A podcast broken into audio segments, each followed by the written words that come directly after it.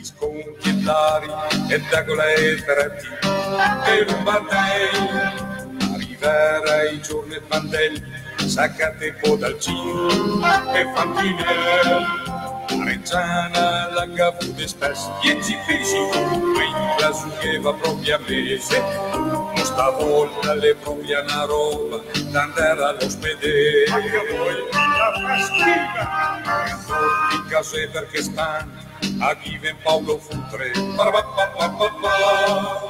La gna fa finta in padir merda che li ven frantume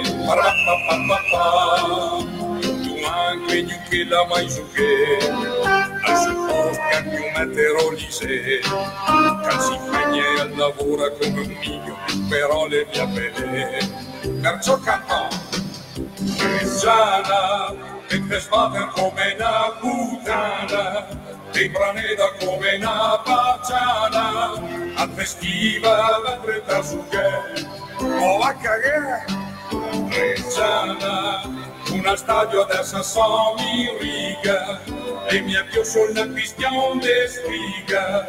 Non c'è punta con la chi se vedei per giocare me?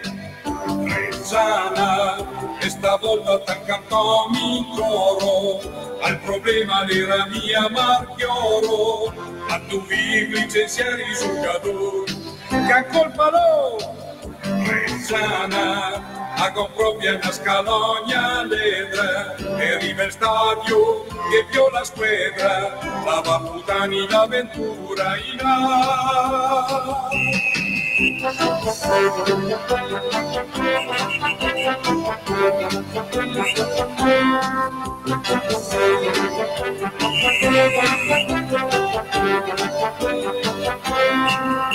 mi frega se futre le specie quando al mente all'ospedale se provesse a passare al centercampo e a giocare un po' con gli attaccanti 1 a 0, 3 a 0 a cambiagni. Alla fine siete perse mia vita tanto vale giocare da deficit però con D e con interna G. Reggiana siamo la tifoseria granata. Noi la grana te l'abbiamo data. Tocca a te darsi un po' soddisfazione gioca il pallone. Reggiana cerca di cambiare un po' l'andazzo.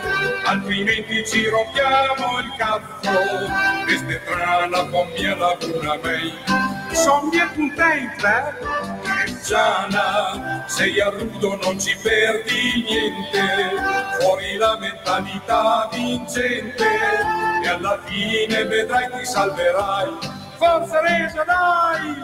Reggiana tira la quella più buona mossa puttana Eva alla risposta. Regia Regia resta in sediera Vamole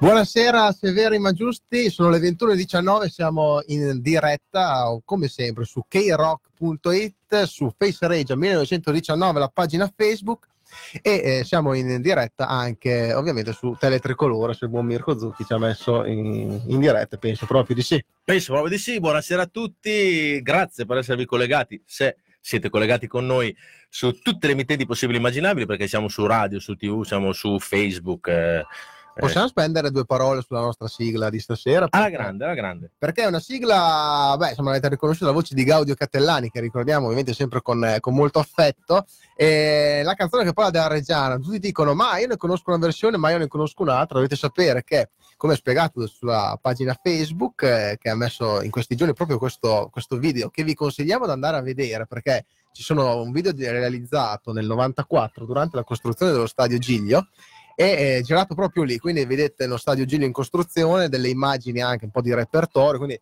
è molto bello anche da Cioè, andare a vedere, quindi ve lo Lo, consigliamo. lo posteremo nei prossimi giorni sulla pagina di Face Rage, eh, perché è veramente un bellissimo video. Esatto. Ma intanto presentiamo l'ospite perché questa sera il buon Lopez ha pensato bene di andare a giocare, che gli hanno spostato una partita di amatori, non c'era il Ringraziamo portiere. CSD di Reggio Emilia che sì, lo conosco bene, ci regala sempre queste bellissime Eh, cose. non c'era il portiere titolare, quindi hanno chiamato il buon Lopez a fare il portiere il Rossi o Narduzza della situazione, perché adesso non si sa mai, però in questo momento sta giocando Narduzzo. Dipende, dipende se gioca come under o come over, però. eh. Bravissimo, Eh, lì sono tutti under però, eh. no come over, sono tutti over lì, Sì, quindi eh, abbastanza. sono abbastanza, quindi buonasera Andrea Munari.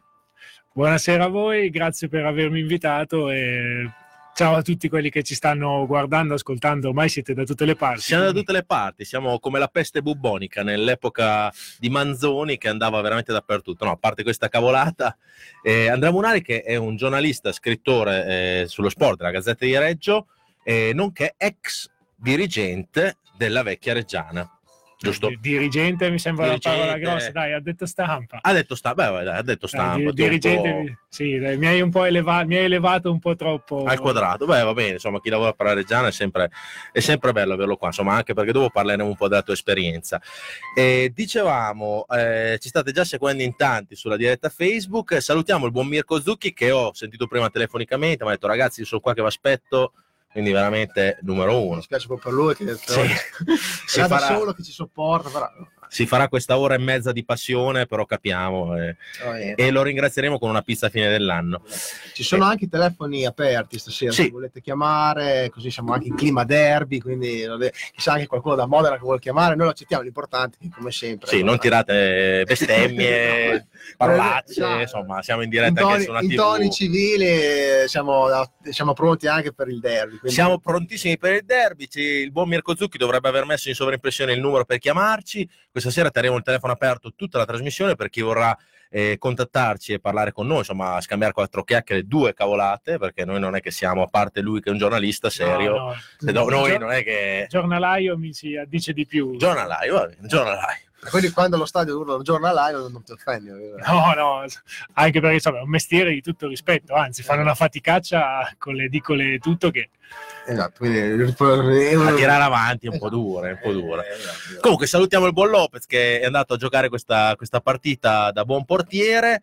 E questa sera parleremo un po' di tutto. Ci abbiamo il derby, ci abbiamo la società che insomma anche in settimana hanno confermato diciamo, il, eh, corsi e lancetti fino a fine stagione. Almeno così ci è stato detto, giusto? sì, ma anche perché cioè, no- sinceramente mh, non ne ho capito il motivo, nel senso che nessuno aveva messo in dubbio. Ma fino a fine stagione, quindi bah. Io ho capito così, Sì, ragazzi. sì, è fino a Scrivetecelo fine- nei commenti. io- No, Pensavo- no, è fino a fine stagione. No, no, anche io subito quando è arrivato pensavo fosse un rinnovo Eh, per la prossima stagione, invece è solo un fatto che dire stanno qua fino alla fine del campionato. Però Cioè, per due mesi ancora Sì. sì, Diciamo che li hanno tranquillizzati, nel Ah, senso ok, non siete fuori, siete... Sì, eh, no- però chi è- cioè, nel senso, secondo me nessuno aveva messo in dubbio il fatto non che se ne sentiva il bisogno. Ma, eh, non lo- ragazzi, non ci addentriamo in queste cose perché andiamo nei meandri della Staff società. confermato ancora Staff tech confermato. fino, confermato. fino a maggio confermato. E, insomma, si possono rallegrare. E, e tra l'altro, notizia di questi due giorni qua appena passati, il buon Romano sembra essere interessato alla Lucchese che è in acqua un po'. Già se ne parlava l'anno scorso, no? Di Romano Lucchese. Sì, prima di entrare nella Reggiana, no, eh, Andre, te che sei Sì, un po' più... erano un po' quelle voci.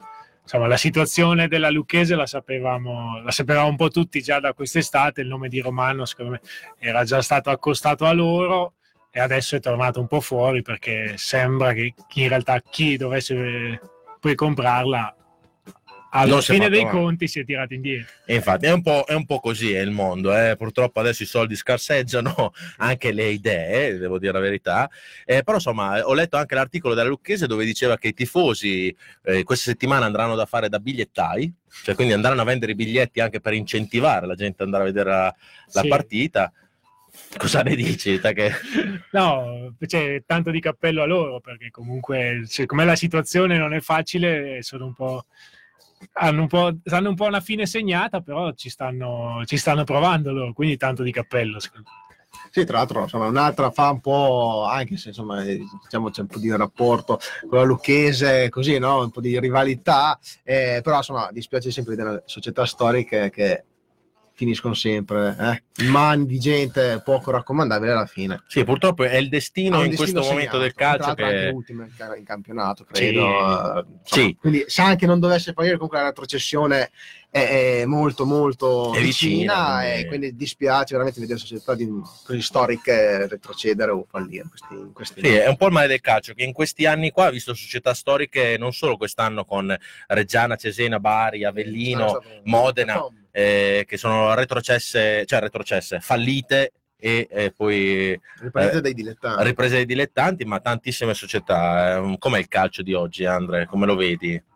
Beh, oggettivamente malissimo. Cioè, se, ca- se le regole sono queste, dai, la Serie C la, l'abbiamo fatta fortunatamente o sfortunatamente per un bel po' di anni eh, insomma, basta guardare i bilanci delle società, sono, sono, una cosa folle. Credo che così non si possa andare avanti.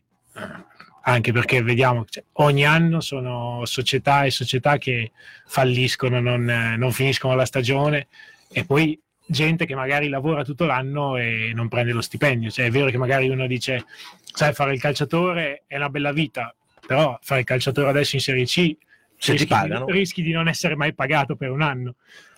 Ne sanno qualcosa anche i nostri vecchi giocatori che le ultime mensilità se le sognano. No, ecco. viste. Però qualcuno ha detto che investire in, in, Serie C è un po' come scommettere sui cavalli. No? può, può, andare bene, però può, può, andare male. Quindi insomma, così, eh, se ti va male, sì. no, nell'ignoranza insomma, del ragionamento ci potrebbe anche stare. Insomma. Qualcuno, eh, la, la, la, Paragonare cavalli e società sportive di cent'anni. Esatto, no, con, con, gente poi che ci lavora, no? tutta una serie di cose che vabbè, insomma, non ha neanche senso stare qua a parlarne, però questo cap- fa capire no, un po' chi gestisce il calcio a volte.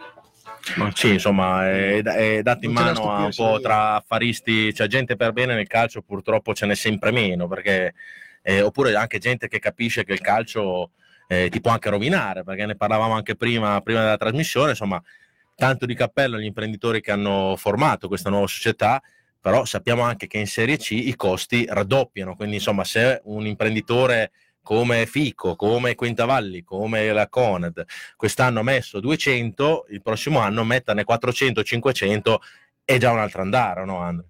Sì, anche perché la, la, grossa cosa è che non è che andando in Serie C eh, gli introiti raddoppiano, cioè raddoppiano solo i costi, quindi esatto. cioè, è un bagno di sangue totale. Esatto. Ah, I costi sono esattamente doppi, se vuoi fare poi un campionato di un certo tipo aumentano anche di più e gli ingressi non esistono, cioè, semplicemente non sì. esistono. Anche perché quest'anno ricordiamo che hanno fatto praticamente, il, non dico il fatturato dell'anno scorso sugli sponsor, ma quasi. Quest'anno ah. hanno raccolto 900 mila euro, l'anno scorso un milione e due, un milione e cento, quindi insomma Serie D 900 mila euro. Ah, infatti c'è tanto di cappello a tutti gli sponsor che hanno dato una mano alla società. Il grosso problema è che non credo che l'anno prossimo in caso di Serie C questi sponsor raddoppino, cioè i, i, numeri degli ultimi anni delle sponsorizzazioni che secondo me già a Reggio ne fanno tante perché comunque mh, mm, anche se sappiamo tutte le problematiche dello stadio agli imprenditori vedere il proprio nome sul giro LED a bordo campo piace, vederlo sul maxi schermo piace, non credo che eh, in caso di Serie C l'anno prossimo gli sponsor arrivino quasi a 2 milioni perché sono, sono sarebbe, tanti, bello, tanti sarebbe bello però forse in una serie B o in una serie A sicuramente sì ma forse in una serie B in un altro palcoscenico forse infatti è per quello che si spera che un imprenditore due eh, tre entrino con delle risorse nuove, diciamo, con, eh, con, con di soldi, ok? Così insomma a posto. Con di soldi. Con di soldi eh, che prendono anche la maggioranza della società, mettendosi d'accordo con i soci attuali e che portano avanti, po- possono portare avanti questo progetto nella maniera più... Sì, ormai non so quanti anni sono, che ci auspichiamo che entri qualcuno con i soldi. Però, eh. Sì, io dal 97, 98, 98, 99 che... Più o meno, eh, che, sì, che, che entri qualcuno in caduta libera. Ancora non ne ho visti, vero?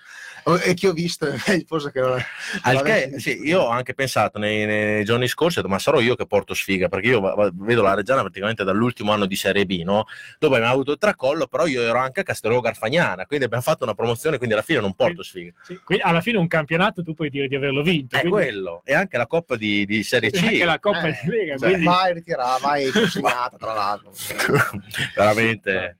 notevole Però comunque, eh, dai, parliamo un po' della, della partita di domenica. anche perché in teoria si gioca a calcio ancora quindi e si In a calcio anche domenica dopo ovviamente parleremo in maniera abbastanza insomma, del derby perché è rimasta forse l'unica cosa tra virgolette interessante di quest'anno anche se ci giochiamo anche il secondo posto che è importante quindi insomma però Sì, diciamo che, diciamo insomma, che di grandi emozioni un eh, derby l'abbiamo eh, perso, eh, questo che è super importante, dobbiamo portarlo a le casa. grandi emozioni di quest'anno mi sa che sono rimaste quelle cose poco altro eh, quindi Sono rimasto un po' voghera le emozioni perché Ecco, no, devo dire che a Voghera rispetto agli altre volte, quando segnavamo, insomma, difficile, cioè, ce ne accorgevamo a malapena, nel senso che non è che ci fa tutta la stagione nel segnare.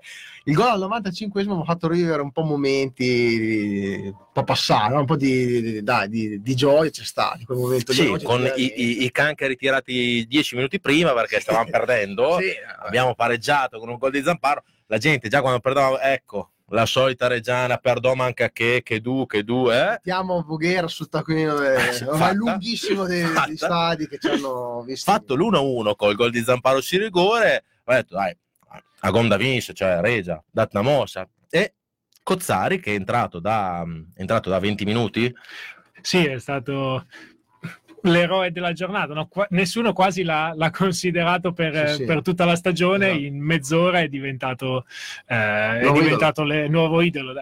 Anche perché così almeno il derby ha un po' se- ha senso.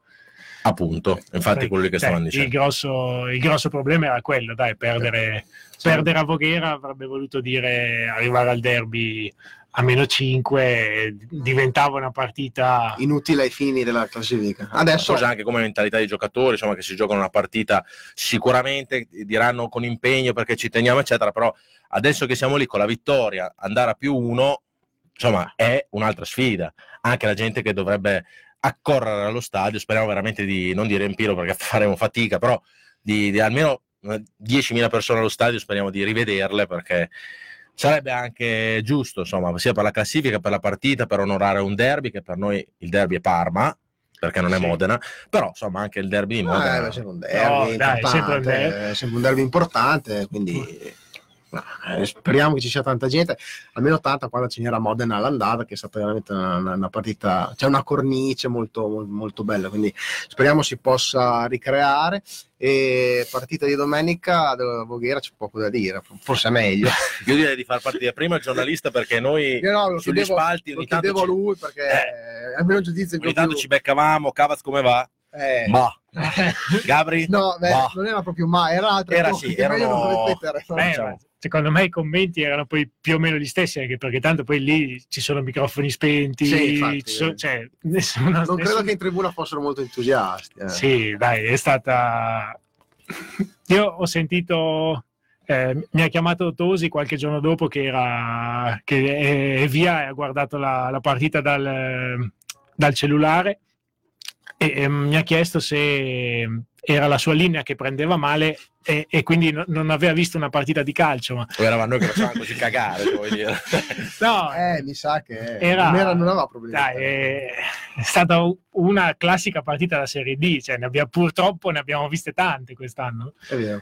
Però brutto come il primo tempo. Brutto come il primo tempo, forse pochi. Eh, eh, perché veramente sta, cioè, ci ho messo Ah. l'impegno. Eh. Devo dire che. Vabbè che ormai abbiamo la scorza noi, eh. noi Sì, a Russi, volta- eh, Pavia, vai che Pavia eravamo già in uno stadietto un po' carino, tra l'altro stadietto di Voghera che non era neanche male, Guarda, cioè, sì. per essere in Serie D, essere, essere stati a, me- a Budrio una volta Bravo. prima, essere stati lì sembrava di essere quasi in uno stadio. Sì, devo ammettere che questa, anche quello di Fiorenzuola, eh, quest'anno c'è qualche stadietto di Serie D che fa quasi concorrenza a qualcuno anche di- della categoria superiore, Sì, perché beh. anche in Serie C siamo Uh. stati nei posti che... No, vabbè, sì. veramente ignobili. Però prima che mi dimentico, scusate, fa- ho un lapsus, cioè ho un flashback, prima che mi dimentico, a Pavia quando siamo andati a Pavia, purtroppo sono state diffidate uno, due persone, tre persone, eccetera. Uno perché, eh, ma sì, uno perché era arrampicato, cioè arrampicato, attaccato alla ringhiera della curva, è stato diffidato. Un altro perché a fine partita, che non è successo assolutamente niente,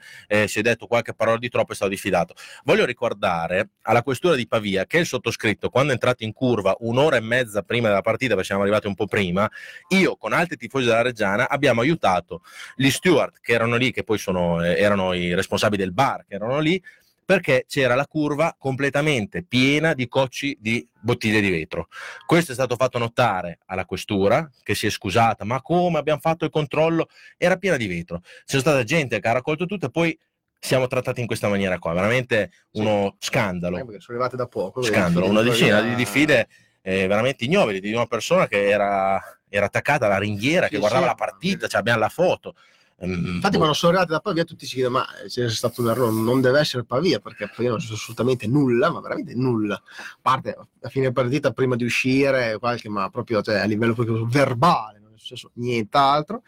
E poi sì, è clamoroso quella del, quel ragazzo appeso a, Assolutamente, poi senza parlare di Modena che è stato diffidato un ragazzo perché nel corteo ha acceso un fumogeno, ma io voglio dire, non è successo niente a Modena, siamo stati tutti civili, parlo del derby scorso, eccetera, è andata a diffidare un ragazzo che ha acceso una torcia, un fumogeno dove è stata accesa e scusatemi, buttata per terra, cioè nel senso non è stato fatto danneggiamento di niente, a un certo momento ci vorrebbe anche un po' l'intelligenza e di, di, di, di fare certe cose e di non farle. A, inasprire ancora di più i rapporti, voglio dire. No? Ecco questo. E, comunque, vabbè. Però, insomma, era, no, era, una parentesi, giusto perché sono arrivate Dobbiamo da poco dirla. tutte queste diffide e, e nelle ne arriveranno altre ancora per ci arriveranno anche a noi perché in radio diciamo le cavolate eh. eh, so già che in quest'ora sta... ecco vedi quello lì? Ecco, no. quando pesterà una cosa è finito. Sai che volevano darle anche per quelli delle Fiorenzuola che hanno rotto i bagni nelle... no, allora ci si aspettava che arrivassero anche quelle tifosi di Reggiana perché sai che qualsiasi cosa succede arrivano sempre quelli della Reggiana. A Voghera eh, ricordiamo non è successo niente, ma se, trova, se nel caso qualcuno eh, dovesse andare a fare i controlli nei bagni che erano in curva, c'erano già i buchi. Eh. no, quello è stato bellissimo, ho visto le foto, è veramente Andre forse non lo sa, non so se l'hai no, visto, è stata la prima volta forse nella nostra carriera, diciamo da tifosi, che entriamo in uno stadio, i bagni pubblici sono di fianco alla curva e c'erano due buchi, ma due buchi nel muro, sì, sì, sì. quindi vedevi dall'altra parte. Sì. Però qualcuno ha detto giustamente la reazione del bagno, quindi nel caso non dovesse andare, insomma, c'è una reazione. Cioè, non sapevi se farla nel buco o nell'orinatoio che era lì per terra. Sì, sì, non è che magari però a Voghera qualcuno è rim- si è addormentato durante la partita, è rimasto dentro lo stadio, vanno a fare il controllo, lo trovano pensano che... Ah, che abbia fatto... Eh, può, può, essere che effettivamente qualcuno sia rimasto lì, eh, perché dopo la partita... No, ma quest'anno ne abbiamo visti tutti i colori. Veramente come a Carpaneto che è biglietto a 15 euro, arriva là davanti 10 euro, cioè delle cose, ma anche lo stesso Vochera, eh, guardiamo dietro di noi, alla fine era un piccolo giglio, no? con dietro l'acquatico, perché dietro c'erano le piscine. No, più scandiere più scandiano. scandiano, ok, eh, un piccolo scandiano, dietro c'erano le piscine, siamo andati giù, eccetera, cancello aperto, quindi se uno quest'estate, cioè c'è la partita, ci fosse stata la partita a giugno, uno sarebbe tranquillamente andato in piscina a fare un cioè, bagno. Cioè, perché la, la polisportiva era tutta insieme. Nel, nei 5 euro di biglietto c'era compreso anche lo sdraio. Sì, il bagno in piscina. Era tutto compreso, esatto, avevi ombrellone e sdraio 5 euro. 5 euro. C'era l'acqua un po' verde, eh, dovevano eh, chiaramente rimettere in sesto l'impianto, no, però sapendo eh, il prossimo anno ci andiamo, speriamo di non essere in categoria di Serie D, però prossimo anno preparati costume. No, magari speriamo di incontrare tipo in Coppa Italia che la esatto. fai ad agosto. È vero. Così siamo già siamo pronti già per la piscina. Eh, giusto, giusto. È vero. No, comunque insomma, direi che quest'anno in Serie D ne abbiamo viste tante, anche divertenti, di dire la verità. Sì, ci, sì, ci siamo divertiti. Detto questo, grazie, arrivederci.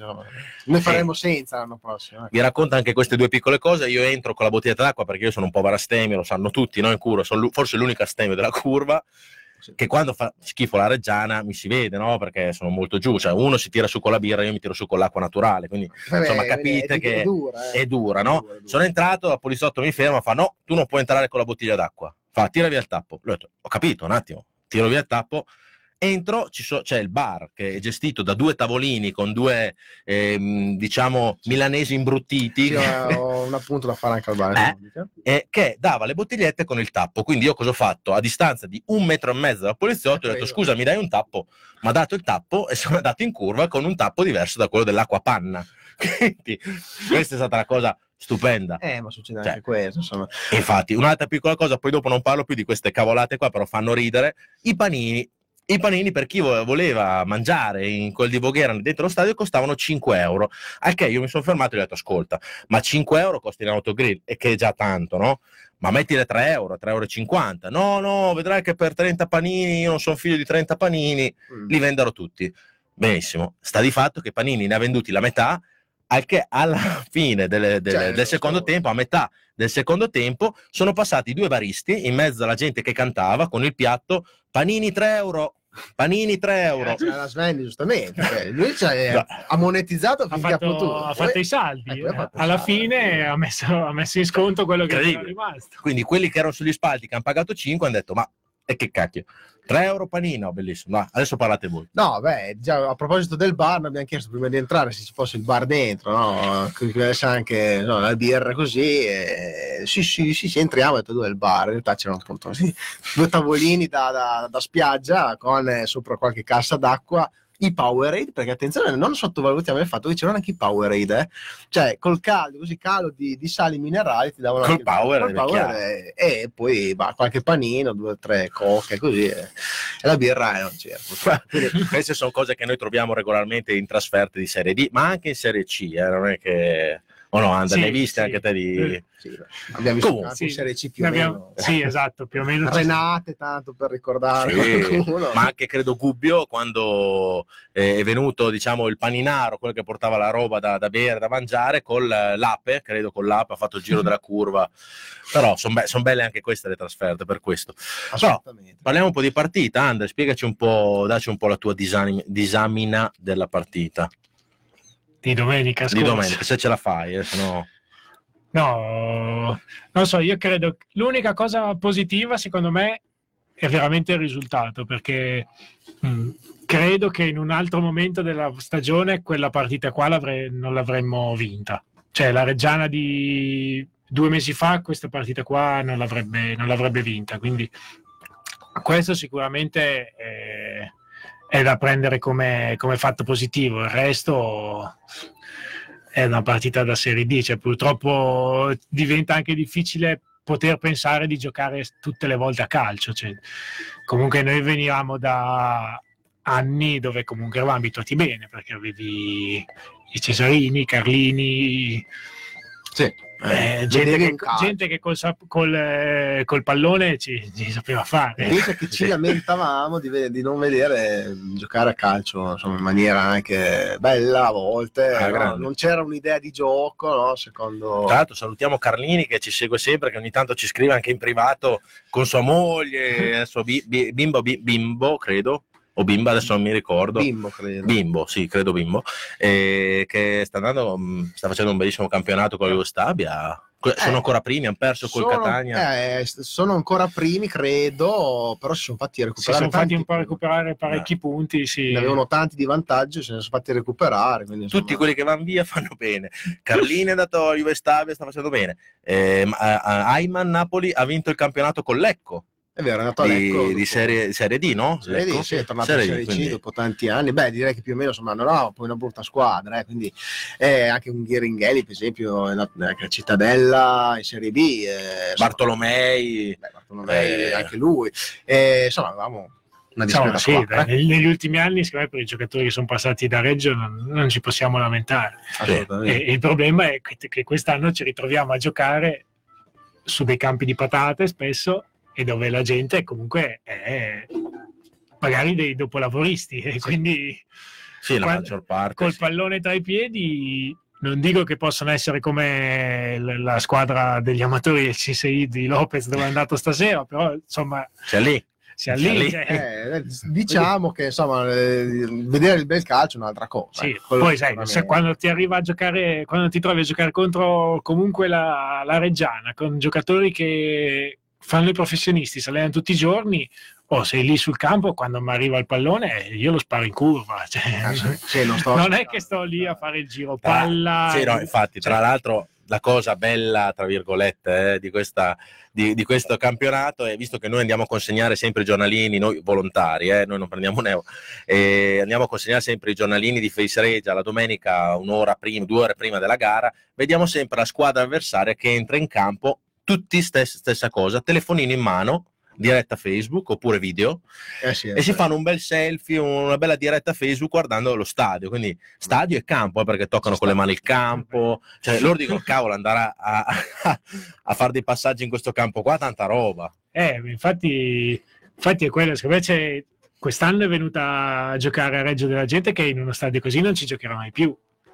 E quindi poi è anche normale che, dai, quando ti trovi a giocare in un palcoscenico del genere, comunque magari è un'occasione che, non, che non ti capiterà più, mm, o oh, dai tutto, poi magari sembri anche, sembri anche, più forte di quello che in realtà sei, però dai, chi è che non si caricherebbe a giocare in uno stadio del genere con un campo perfetto e 5.000 persone che ti guardano?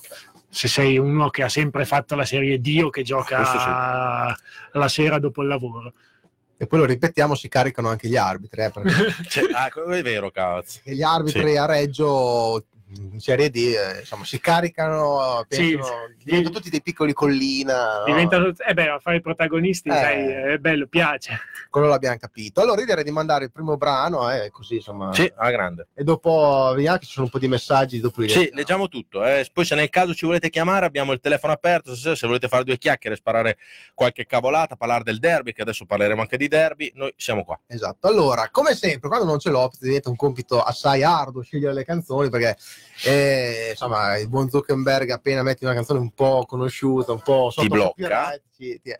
Allora, il buon Lopez di solito mette del, del, buon punk o rock argentino, allora io che sono sempre attento, mi ricordo questi gruppi e allora li vado a ritirare fuori, Bravissimo. non sapendo minimamente di cosa parlano. È chiaro.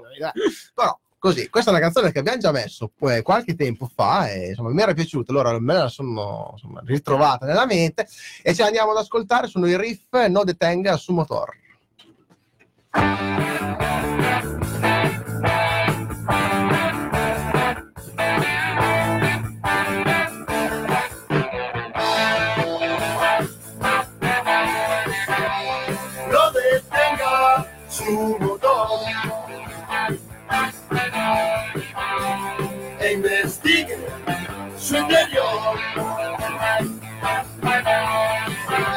Su mundo da vueltas y nosotros también.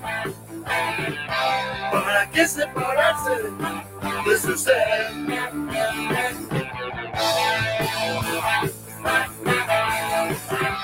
Separarse de su ser Dice muy lejos tal. Por eso le ruego que sea por favor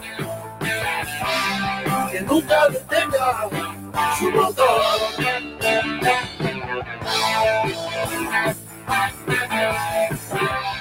No detenga su motor.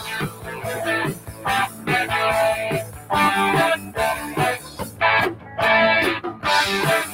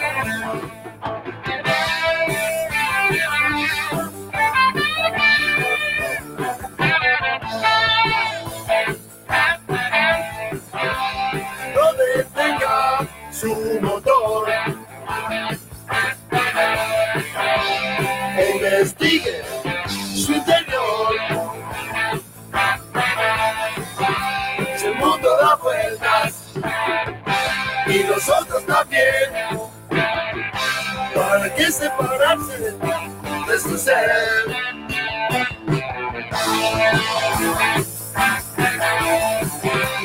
Separarse de su ser. Y ser muy lejos tal vez. Por eso le ruego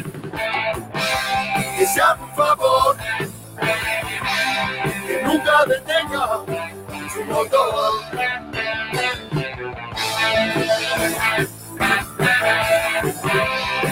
detenga su motor.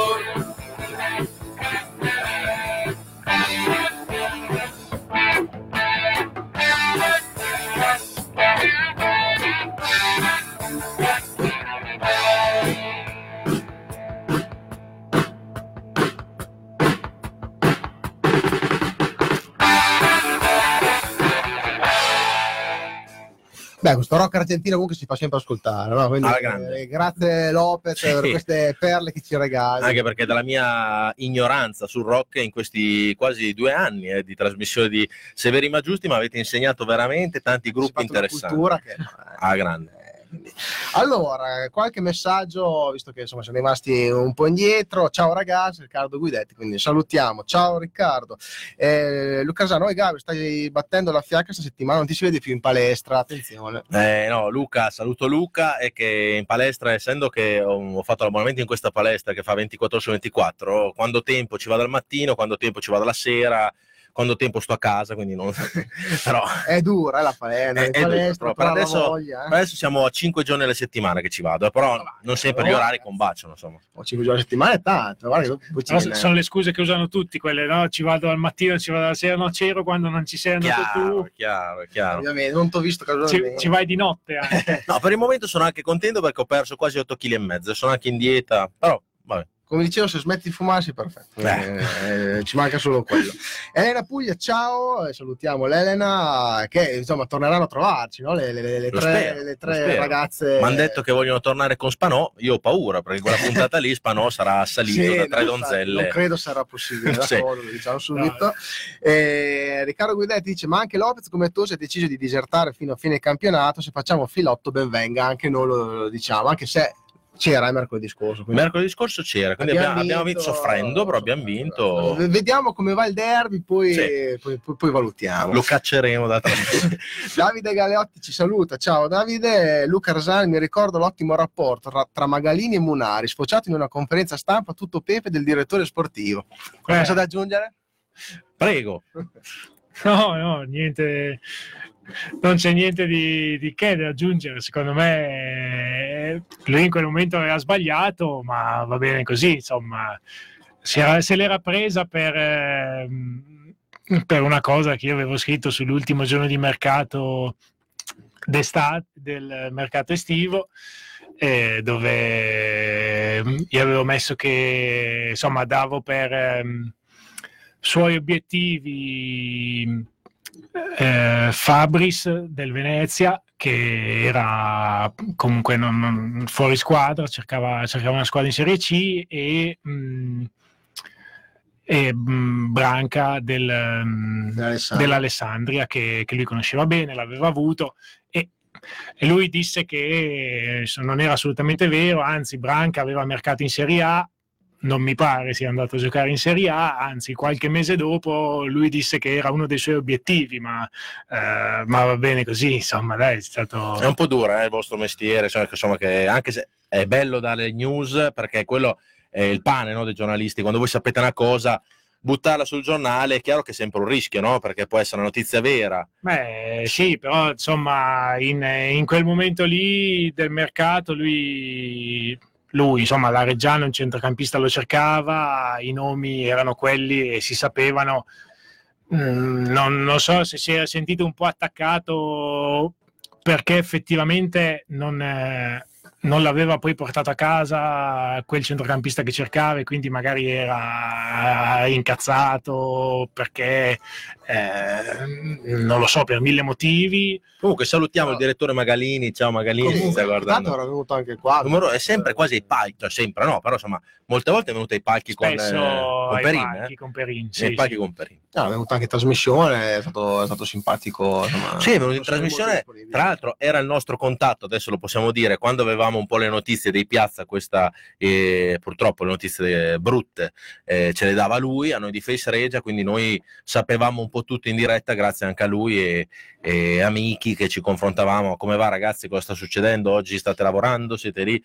E ogni telefonata vi, vi, giuro che era uno spaccamento di cuore mio e da tifoso perché oggi siamo qua che non stiamo facendo niente e non ci fanno fare niente. E, cioè, era veramente una situazione al limite della sopportazione da tifoso e anche umana eh, però eh, vabbè, sono, eh, storie passate speriamo che non tornino più ne abbiamo già avute abbastanza speriamo eh. no tra l'altro Fabris che poi è andato al Padova se non sbaglio giusto?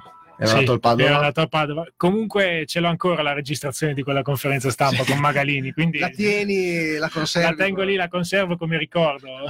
Eh beh, ci sta anche questo, dai, un po' di tetto. Po sì, di... È, è, stato poi quando ha detto che a Modena pagavano i giocatori in nero. Cioè, sono un po' quelle cose che magari tutti pensano, ma che un direttore sportivo è meglio che non dica in conferenza stampa. Sono un po' affermazioni particolari, però il buon Maga l'abbiamo conosciuto, l'abbiamo conosciuto, e stimato anche un po' per questa cosa. L'ha, qua, buttata, l'ha buttata lì così quella volta lì, va bene.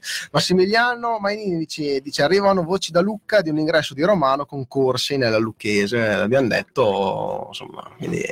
Tanti auguri. Staremo a vedere. No, Noi abbiamo già le nostre cose, sì. dobbiamo pensare alle nostre cose io dico solo a, a ragazzi, insomma, i tifosi della Lucchese, occhio perché insomma, tra l'altro, a volte dura un po'. Eh, infatti, però tra l'altro un Marco Arturo Romano che ha ancora il 10% della Reggiana, eh, della Reggia sì. Audace, insomma. Sì, Quindi sì, sì. potrebbe allora... acquistare un'altra società della stessa categoria se ma dovrebbe liquidare il suo 10%, cioè qualcun altro dovrebbe prendere il suo 10% e, e lui poi è libero di fare quello che Quindi, vuole. Romano non prenderà il Lucchini. Sono tanti quelle, quelle notizie sembra che si sparano no? un, po', un po' così che poi danno più che altro falsa illusione magari anche ai tifosi, ecco, più che, più che altro. Predicatore Reggiano che saluta e dice buona serata a tutti e buon derby, grazie, speriamo. Speriamo. Fai una bella preghierina per il derby, sì. mi raccomando, insomma, e ci, ci, fa piacere che sei tornato attivo sulle... Eh, ha avuto quel momento di knockout perché ha avuto tante critiche, noi gli abbiamo spiegato eh, che comunque gestire una pagina Facebook dove parli a migliaia di persone, noi per esempio parliamo a quasi 200.000 persone a settimana, la nostra pagina ha questi contatti qua e non sempre mh, la gente, è, cioè nel senso, è carica per quello che dici te. Noi mettiamo un pensiero, poi la gente è chiaro che trovi quello che dice anche io la penso così. No, poi anche... non sta particolarmente simpatico ai giornalisti, eh, predicatore. Adesso abbiamo uno qua, non so se eh, segui la pagina o te. No, secondo me è tutta una questione di come ti poni, nel senso voi o Gradoni Granata, insomma, si è sempre riuscito, si è sempre riusciti, ma non so neanche più parlare ormai, eh, si è sempre riusciti comunque ad avere un confronto eh, normale, per quello che può essere normale via Facebook, perché poi certo.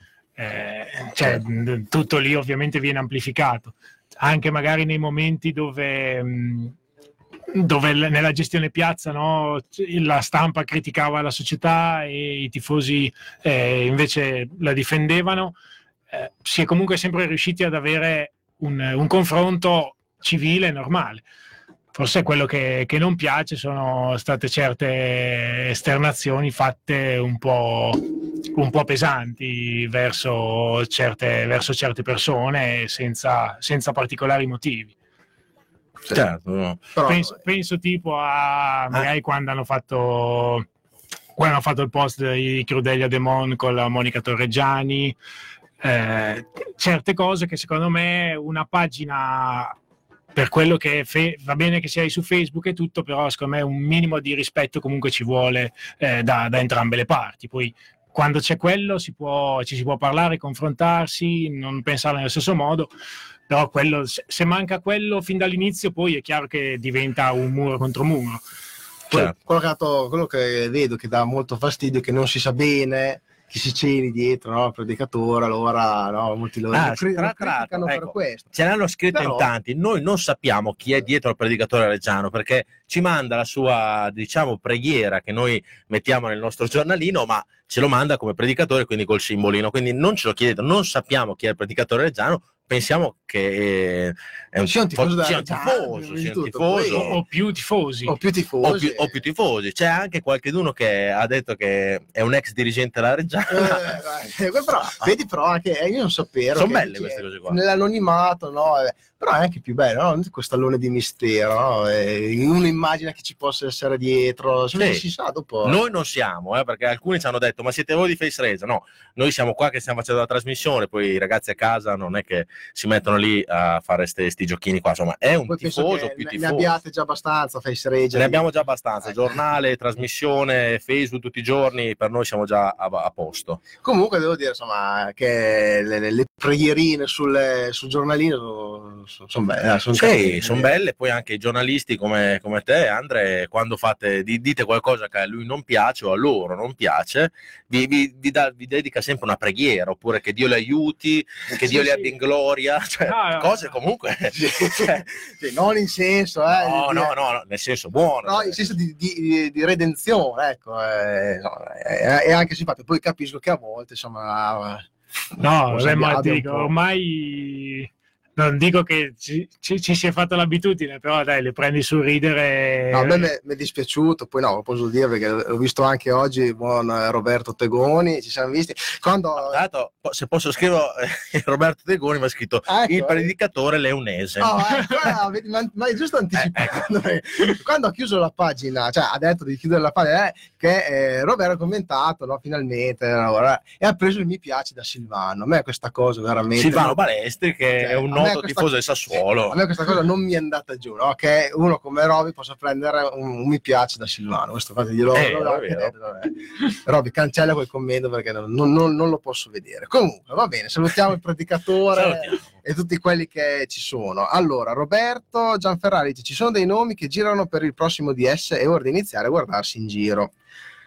Adesso l'unica nome che gira è la conferma di Hanno confermato Lancetti e Corsi. E in questa settimana ci abbiamo avuto la conferma della società di Lancetti e Corsi fino a fine stagione. fine fine stagione. Quindi, insomma, Per il futuro, eh, per la nuova stagione.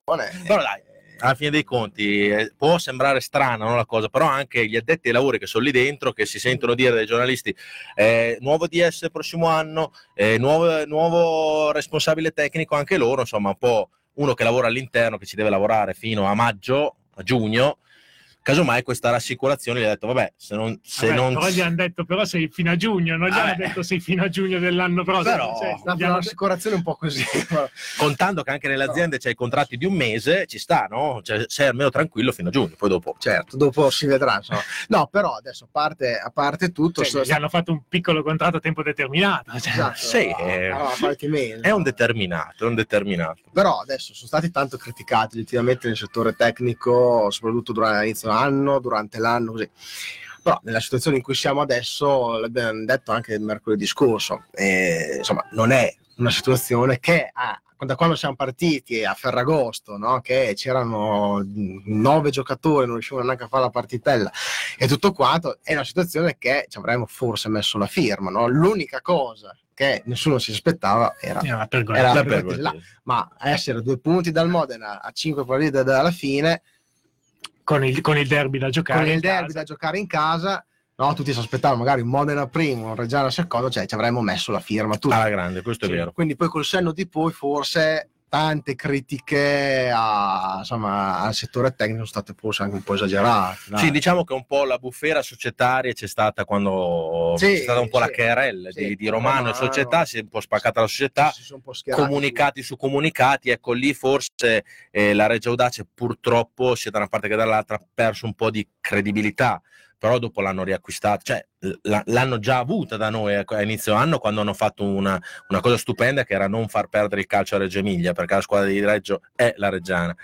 E quindi dopo i tifosi, sai, un po' stanno da una parte di uno, un po' dall'altra, però per fortuna è andato tutto a posto, adesso ci giochiamo un bel derby con la possibilità di andare davanti al finissimo Modena. passati il campionato davanti addirittura al Modena cioè, sarebbe una cosa che a inizio anno era difficilmente auspicabile purtroppo quella pergolettese lì ce nessuno si aspettava Sì, eh, ci si aspettava fosse il terzo posto la pergolettese ma sì dai, eh, oggettivamente anche, anche noi, assolutamente- cioè anche confrontandoci con i colleghi quando diciamo nel periodo in cui la Pergolettese ha, ha iniziato veramente a infilare una vittoria dopo l'altra, tutti pensavamo, vabbè, adesso si ferma. Sì, scoppi. Con un allenatore che andava a Cuba, eh, quando arriva. con l'allenatore che, cioè, sono proprio la società, una società dilettantistica, cioè l'allenatore che a dicembre dice "Oh, scusate avevo le vacanze prenotate e non ci sono due settimane. Cioè, D'altronde, quando le prenotate, prenotate. Ma poi tra l'altro quando uno Poi va a Cuba, va a Cuba. Cioè, Eh, senso, no, eh, poi no. per carità, non è, che Puoi puoi, mettere- non è che puoi dire di no a sua moglie perché l'abbiamo Esatto. vista Eh, carina. bravissimo, tra l'altro una moglie che è veramente stupenda, dalle foto che ho visto io, adesso non so se le... cioè, Io l'ho vista dal vivo a Crema. È una gnocca paurosa. Eh sì, Eh beh, no, è una Cioè, una, è una gnocca una che- bellissima donna, dai. Non può dirlo perché il giornalista deve tenere... Sì, diciamo, no, no, eh, dai, certo. posso dire, è, è una gran gnocca. È una gran gnocca. No, eh. eh, vabbè, quindi difficilmente puoi rifiutare vacanza a Cuba, ecco, no, quindi ci sta, però comunque insomma è lì meritatamente, perché per come gioca sinceramente è una squadra Tra l'altro salutiamo anche la moglie del mister che la vediamo sempre in trasferta dappertutto, allo stadio, eccetera. eh, Sempre super tirata come vestiti, insomma, sempre veramente super elegante. sono due eleganti, perché anche il mister è sempre Eh, anche il mister è sempre anche lui. Il mister abbiamo detto in nella puntata che abbiamo fatto all'inizio, mi ha detto sei un po' fighetto te. eh?" Eh, Beh, scherzato chiaramente, però È vero, sempre eh, elegante. Sì, sì, sono è sempre e due eleganti, molto, molto. Poi se, se li vedi, se lo vedi andare in giro con eh, piccoli, invece sono uno all'opposto dell'altro. Uno sempre in tuta, In e tuta, uno è sempre... E l'altro deve in giacca e cravatta, eh, è vero, è vero. Laura Imovili dice: Io i tappi li nascondo nel portafoglio. Eh, adesso però che l'hai detto, Ecco, eh, adesso- che noi leggiamo tutto, quindi leggiamo anche Da- questo. da- dalla prossima partita Occhio. eh, ci guarderanno sicuramente quelli della Digos che ci diffideranno nelle prossime gare a noi, sapranno che i tappi sono nel portafoglio. Esatto, e aggiungo anche che non solo nel portafoglio, c'è anche chi una volta li mette in altri posti che è Cioè, meglio. gli no? accendini, Eh, esatto. le torce. Sono stati in posti che è meglio non andare a, a elencare. via. Riccardo Guidetti, come fai a giocare a calcio in campi come quello di Voghera? È vero, quindi a volte palla su e pedalare è la l'unica soluzione. Abbiamo visto anche l'altro giorno nella trasmissione di, di- di appuntamento sport, ha fatto vedere il calcio d'inizio, cioè la palla che ha rimbalzato Sì. otto volte. Sì, eh, diciamo che lì il calcio fai fatica anche volendo vedere. Sì. Forse la fatica a stoppare la palla più che altro. forse solo un Barcellona potrebbe esprimere un- un'idea di calcio un po' decente sul campo lì, per il resto è difficile. Eh, Alessandro Olmi, ciao ragazzi, ciao Alessandro. Grande Alle. E salutiamo. Eh, Leonasti dice: Uè Gabri, lascia stare, continua a mangiare la pizza.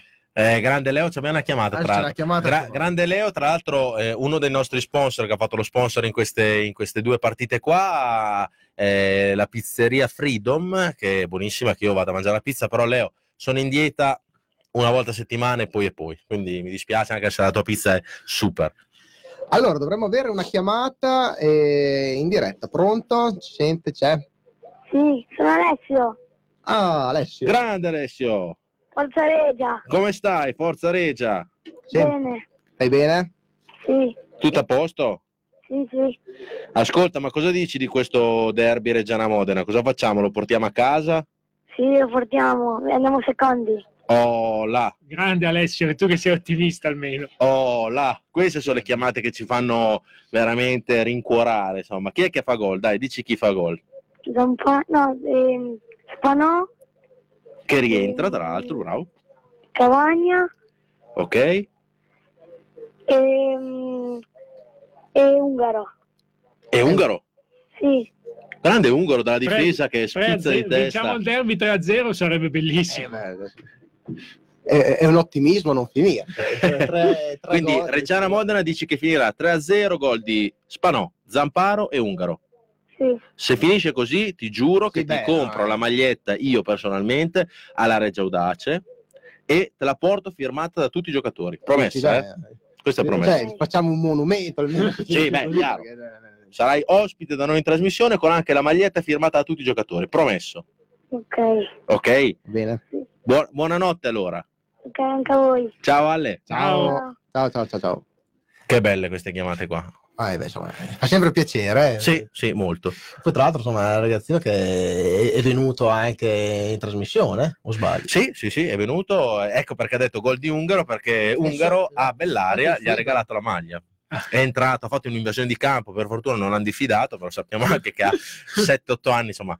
Forse non esiste per quegli anni, dovrebbero No, no. essere tutti giovanissimi. Io- Però sai che le diffide qua non, eh, non danno scampo a nessuno, eh. non guardano in faccia e Sì, ciao. non guardano in faccia.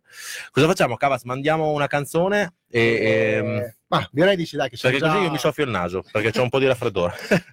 No, poi insomma anche come orario direi che, direi che ci siamo. No, allora questa invece è una canzone che bisogna ringraziare il buon Max Melloni quando è venuto ospite in trasmissione. sì, Ci ha fatto conoscere questa canzone, devo dire eh, molto bella, degli Slade, un gruppo eh, inglese anni 70. E questa canzone si intitola Give Us a Goal. Chi non- per chi non ave- avesse mai visto il video, andatevelo a vedere su, su Facebook perché è girato durante, mm, prima di una partita de- di calcio Ed è bellissimo. campo. Eh, credo nello stadio del Brighton, eh, quindi insomma, ed è un video molto bello. Andatevelo a vedere. Gli, Sla- gli Slade con eh, Give Us a Goal.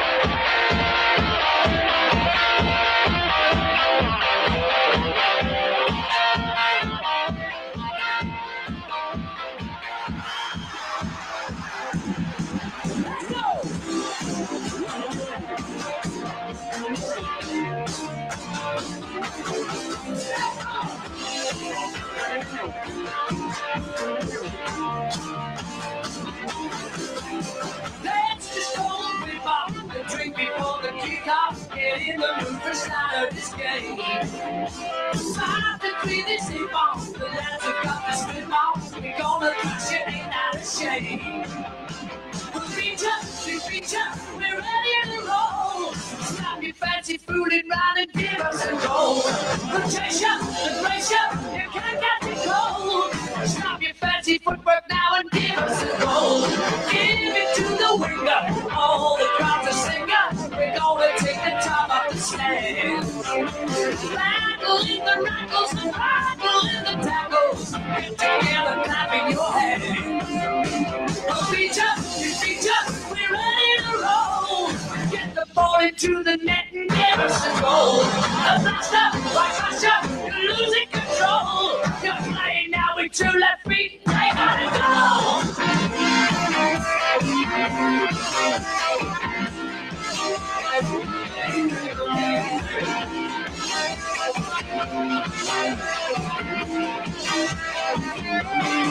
Let's go!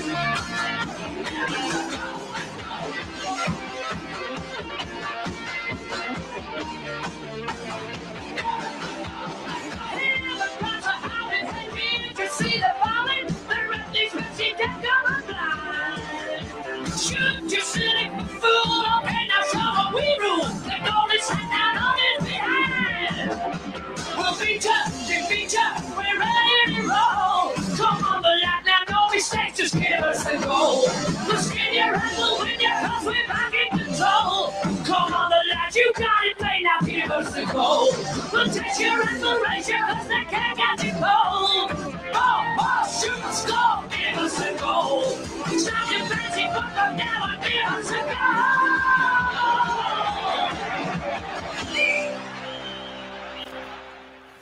Bellissima questa canzone degli Slade. eh, ringraziamo Max eh, Melloni L'archi Melloni, per averci che... fatto a conoscere. Lo salutiamo se ci sta ascoltando. Sì, so. speriamo che sei in contatto, grande Max. Lo salutiamo. Allora, andiamo avanti con. eh, Direi di leggere un po' di messaggi che ci sono arrivati, così non stiamo indietro anche per i ragazzi che ci continuano a scrivere, diamo un po' di soddisfazione leggendo i propri messaggi. Gabriele Menozzi che ti fa una domanda a te, eh, credo, Andre, e ti dice: Non si era incazzato perché si diceva che era interessato a Caccia? Parla di Magalini. Sì, credo che parli di Magalini. Cioè, nella tua conferenza non si è arrabbiato con te perché tu dicevi anche di Caccia? No, no, la cosa di Cacia era, era di, di settimane prima e... Si era un po' scaldato anche su quello, effettivamente. Sì, su quello si era un po' scaldato perché appunto era uscita questa indiscrezione notizia che ci potesse essere una cena tra lui e Cacia. Poi sono quelle cose che quando non, se, se non si concretizzano poi vengono smentite e finisce lì. No? Anche io ho sentito, dopo ho sentito anche la detta stampa dell'Ascoli perché la conosco da, da quando lavorava alla Reggiana, ehm, anche con, ehm, eh, con Cacia dopo anche lui ha detto guarda non, non c'è stato niente, non c'è niente, quindi insomma dopo era finita lì, però no, la, Magari fosse venuto Caccia, era acquisto. Sì, era, sarebbe stato probabilmente il colpo, il colpo del mercato, però no, la- diciamo, in quella conferenza particolare si era scaldato per, per la questione del centrocampista. Sì, sì. Poi tra l'altro, insomma, eh, beh, lo possiamo dire col senno di poi, ma eh, vista la voglia che avevano di investire ancora nella Reggiana, dubito come, come che Sì. sia potesse Il venire. povero Cattaneo che ha avuto un contratto, non dico milionario, ma insomma un bel contratto di quattro anni, si è visto sfumare quattro anni di, Ah, di contratto con uno stipendio che insomma comunque eh, Gli arriva. anche lui non ha avuto problemi. No, squadra, credo sia a Nova- adesso credo No, sia ha no, cambiato. ha cambiato. è andato via a gennaio. È in Serie C a adesso? Gubbio. A Gubbi è Sì. ok, quindi- Massimo Montanari, grande Massimo, ragazzo che ha l'asineria che porta Eh, gli asini, veramente numero uno. E domenica sono nel pieno del lavoro, immaginate un po' voi, primavera, belle giornate, un sacco di bimbi e genitori da portare a spasso con gli asini nelle campagne reggiane, però, però se piove, eh, eh, eh, se piove ci sono, spero che piova. Penso sia l'unico Sì. che spera che domenica Speriamo di no, perché anche se no i nostri giornalini che mettiamo sulle poltroncine prendono tanta di quell'acqua, no, Dai. però dai. Speriamo che sia, sia una bella giornata e speriamo che tu possa venire a vedere la partita. Michael Semi ci scrive: Sono molto deluso dai biglietti venduti a Reggio, pochi. eh, ci sono molti modenesi, però eh, noi tiferemo come sempre Forza Regia. Beh, Apriamo una parentesi anche dei momento- biglietti. Sì, no, beh, adesso entriamo anche a parlare, visto che ormai ci avviciniamo verso la fine, ma è giusto che adesso iniziamo anche a parlare del derby. Eh, I biglietti sono in vendita già da lunedì e sono già quasi 2000, 1700 ven- venduti a Modena, giusto? Sì, sono 2580 giù di lì Totali. venduti in totale con un 1700 di Modena. Esatto, insomma. quindi insomma presumibilmente saranno sulle 2500-3000 persone da Modena. sicuramente. Speriamo, insomma, anche Speriamo, noi- sì, anche noi. eh, assolutamente. Noi sì. speriamo di avere insomma, Perché insomma un derby è bello anche se dall'altra parte c'hai no, Da- chi da offendere. la, la controparte, Insomma, no, voglio dire, insomma. certo, altrimenti non è un derby, voglio dire. Eh, quindi speriamo vengano in tanti da Modena. E sì, i biglietti venuti a, per a Reggio per adesso non, non, sei- non sono, siamo partiti molto no? sprint, però Tra l'altro hanno anche aperto, Andre, lo saprai, i distinti, Sì. dove il gruppo Vanderi si sposterà dalla tribuna ai distinti. Secondo te questa mossa qua può essere che sia una cosa vantaggiosa? Eh, sappiamo che c'è anche il coinvolgimento di tante scuole calcio, eh, quindi speriamo veramente che i distinti Sì. si riempano. Aspetta, abbiamo, Aspettiamo, abbiamo una chiamata. abbiamo una chiamata, pronto? Pronto? Pronto? E vorrei parlare con Gabriele. Eh, Eh. questo, qua, questo qua è Romano, questo qua è Romano, che è un signore che cerca di, di- di tappare sempre le buche al Giglio. Ma diglielo anche a te, Andre, che di buche non ce ne sono, no? Non ci sono le buche al Giglio Romano, non è inutile che continui a cercare di tapparle. No, adesso ti spiego. Visto che avete parlato, va bene, del campo di patate di domenica, Sì. allora il, il tappeto per domenica è perfetto. Oh. Oh, là. E Forza Regia, digli a Gabriele. Eh, su, me- su Eh, che? Ah, su e che? qua lo E può parlare. Ah, ciao Gabri. Ciao, Romano. Ciao, no, ti sto dicendo che è una battuta, a tutti i modi, domani giochi il Sassuolo, lo sai, però venerdì mattina io sono già là per sistemare tutto il prato, ecco, perché voglio che domenica ci sia un tappeto perfetto per la Reggiana. Oh, là. Oh, là. Eh. Poi che domani gioca un'altra squadra che noi non sappiamo che squadra sia, no? Esatto, so. va bene. Spero che la gioca mia, però se dovesse giocare l'ospite, Vabbè, sappiamo che gioca. No, no, no, no, è tutto a posto, Gabri. va bene, Va bene Romano, grazie mille, ci vediamo domenica. Ciao, ciao Gabri. Ciao. Ciao, Ciao, ciao Romano. ciao, ciao. Male. E questo è quel signore che, vedete, no? durante l'intervallo prima, del, eh, prima della partita guardano, tappano i buchi, che di buchi non ce ne sono, però è bello perché sono dei volontari. Sì, insomma, no, che- dai, ormai eh, sono, parte, sono parte dello stadio cioè, da, da quanto... L'altro, hanno la giacca con scritto Giglio dietro, cioè, più o meno tutti. Sì, eh. Hanno queste giacche col simbolo della Reggiana con i due leoni, bellissima. Sono sono un po' dei nostalgici Esatto, loro. esatto, ci piace, sembra di fare un tuffo nel passato. Sì. Ecco, stavi dicendo, Andrea, ti abbiamo interrotto, scusa per la chiamata. Sì. Sì, che questo tifoso ti No, chiedeva per, per- stavamo parlando del, dei settori dello stadio. del Ah, settore dello stadio, sì. Dei dei distinti. No, secondo me dai, è, è giusto che siano aperti. Io spero che ci sia. Mi, mi dispiace per il tifoso di prima. Io spero che domenica ci sia il sole, ci sia una bella giornata e ci sia un, un sacco di gente. Dai, e non possiamo giocare il derby con lo stadio mezzo vuoto. Credo che eh, dai, aprire i distinti sia, sia la cosa giusta perché così anche quelli del Vandelli mh, sono si, può- si sentono, secondo me, tra virgolette, un po' più liberi perché comunque in tribuna magari c'è sempre qualcuno che può storcere il naso, poi so che dei settori li hanno riservati per, eh, per qualcuno che viene da Modena che non va in curva. Poi gli, hanno- gli stanno costruendo una sala stampa dietro le spalle praticamente.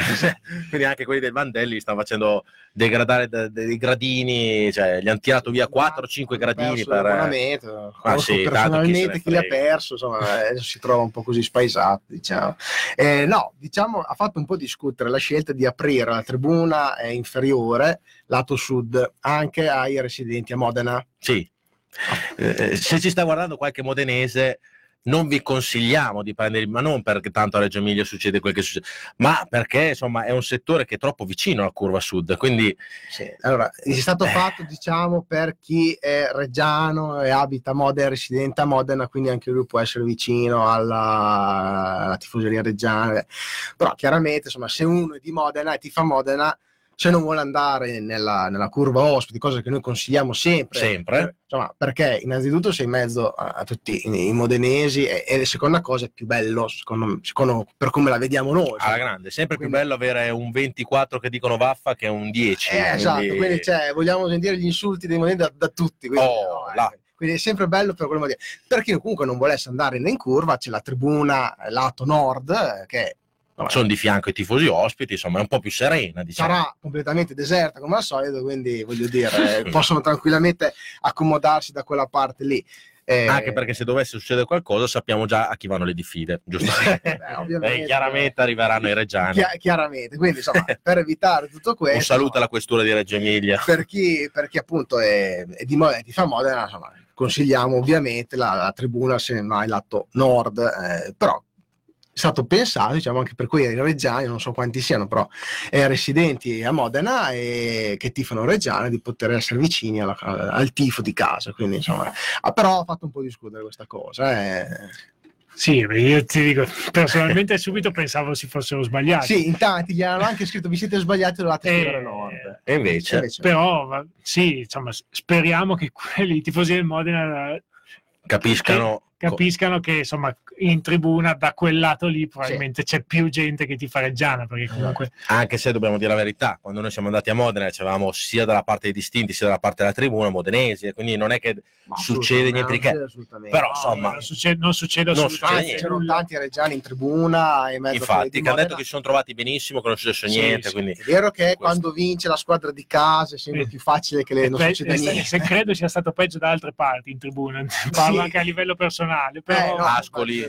Ascoli a Pagani per chi era Pagani ai che, tempi. sì, eh, infatti, che tra l'altro ad Ascoli il, il buon fratello di, di Sabotic eh, si- lavò completamente con no, era Tegoni forse. Tego- Tego- perché Tego stava facendo la radio cronaca quindi non, non poteva venire via prima della fine della Ecco. partita lui è dovuto rimanere L'hanno lavato con una coca o una birra. una birra gli Benissimo. hanno rotto il gabbiotto della radio e gli È hanno vero fatto che la doccia sentiva- con la birra ah, Sentiva esatto. Tosi che faceva la telecronaca, pim pom pam, ha spaccato il vetro. Ma perché insomma eh, Roby era ancora giovane e inesperto, no? si è messo a, a esultare così come se niente, cioè in be, no beh, è stata un po' tutta la partita che Sì.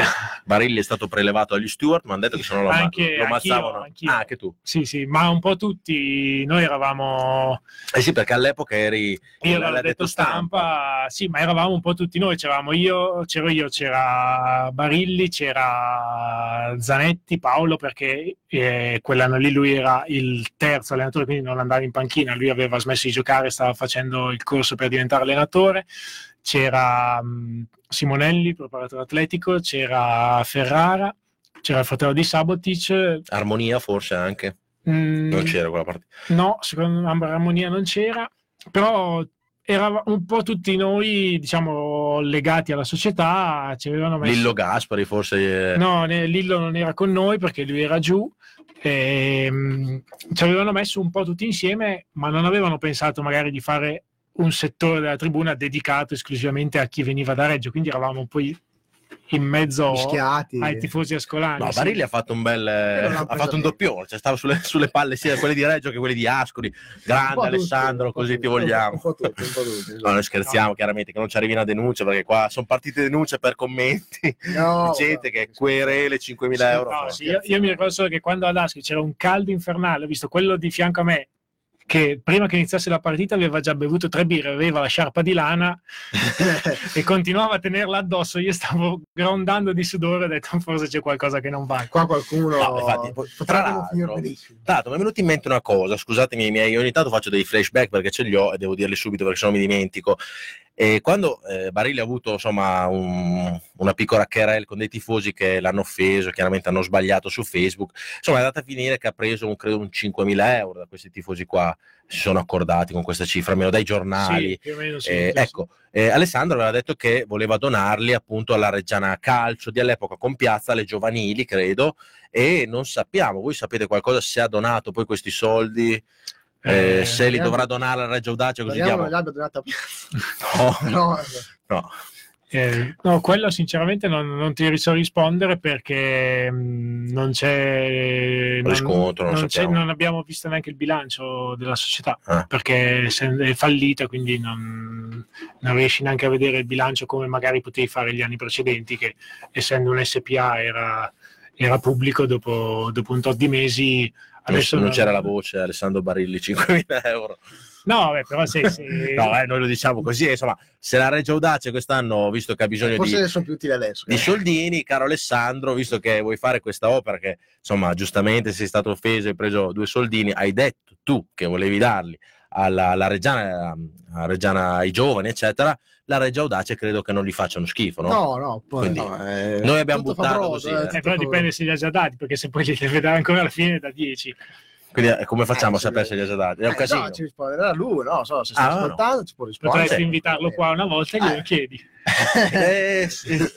diciamo che non ho avuto un bellissimo rapporto con Alessa, anche se comunque insomma ci conosciamo, eccetera, però eravamo un po' in diatriba, eh, un po' per le mie idee sul calcio, sulla Reggiana. no. Uh, Io e tanti altri tifosi, però insomma, quando lo vedo lo saluto, non c'è mica Comunque problema. siamo, aperti, siamo aperti a tutti. Sì, quindi, cioè, Alessandro, se vuoi venire, caleranno un po' gli ascolti o aumenteranno le Ma no, forse potrebbero aumentare, però eh, insomma, vediamo, dai. Eh, Olger del Monte dice: Finché non ci sarà Cireggiana 1919, non ci sarà il direttore sportivo. Contatti con Vito Greco.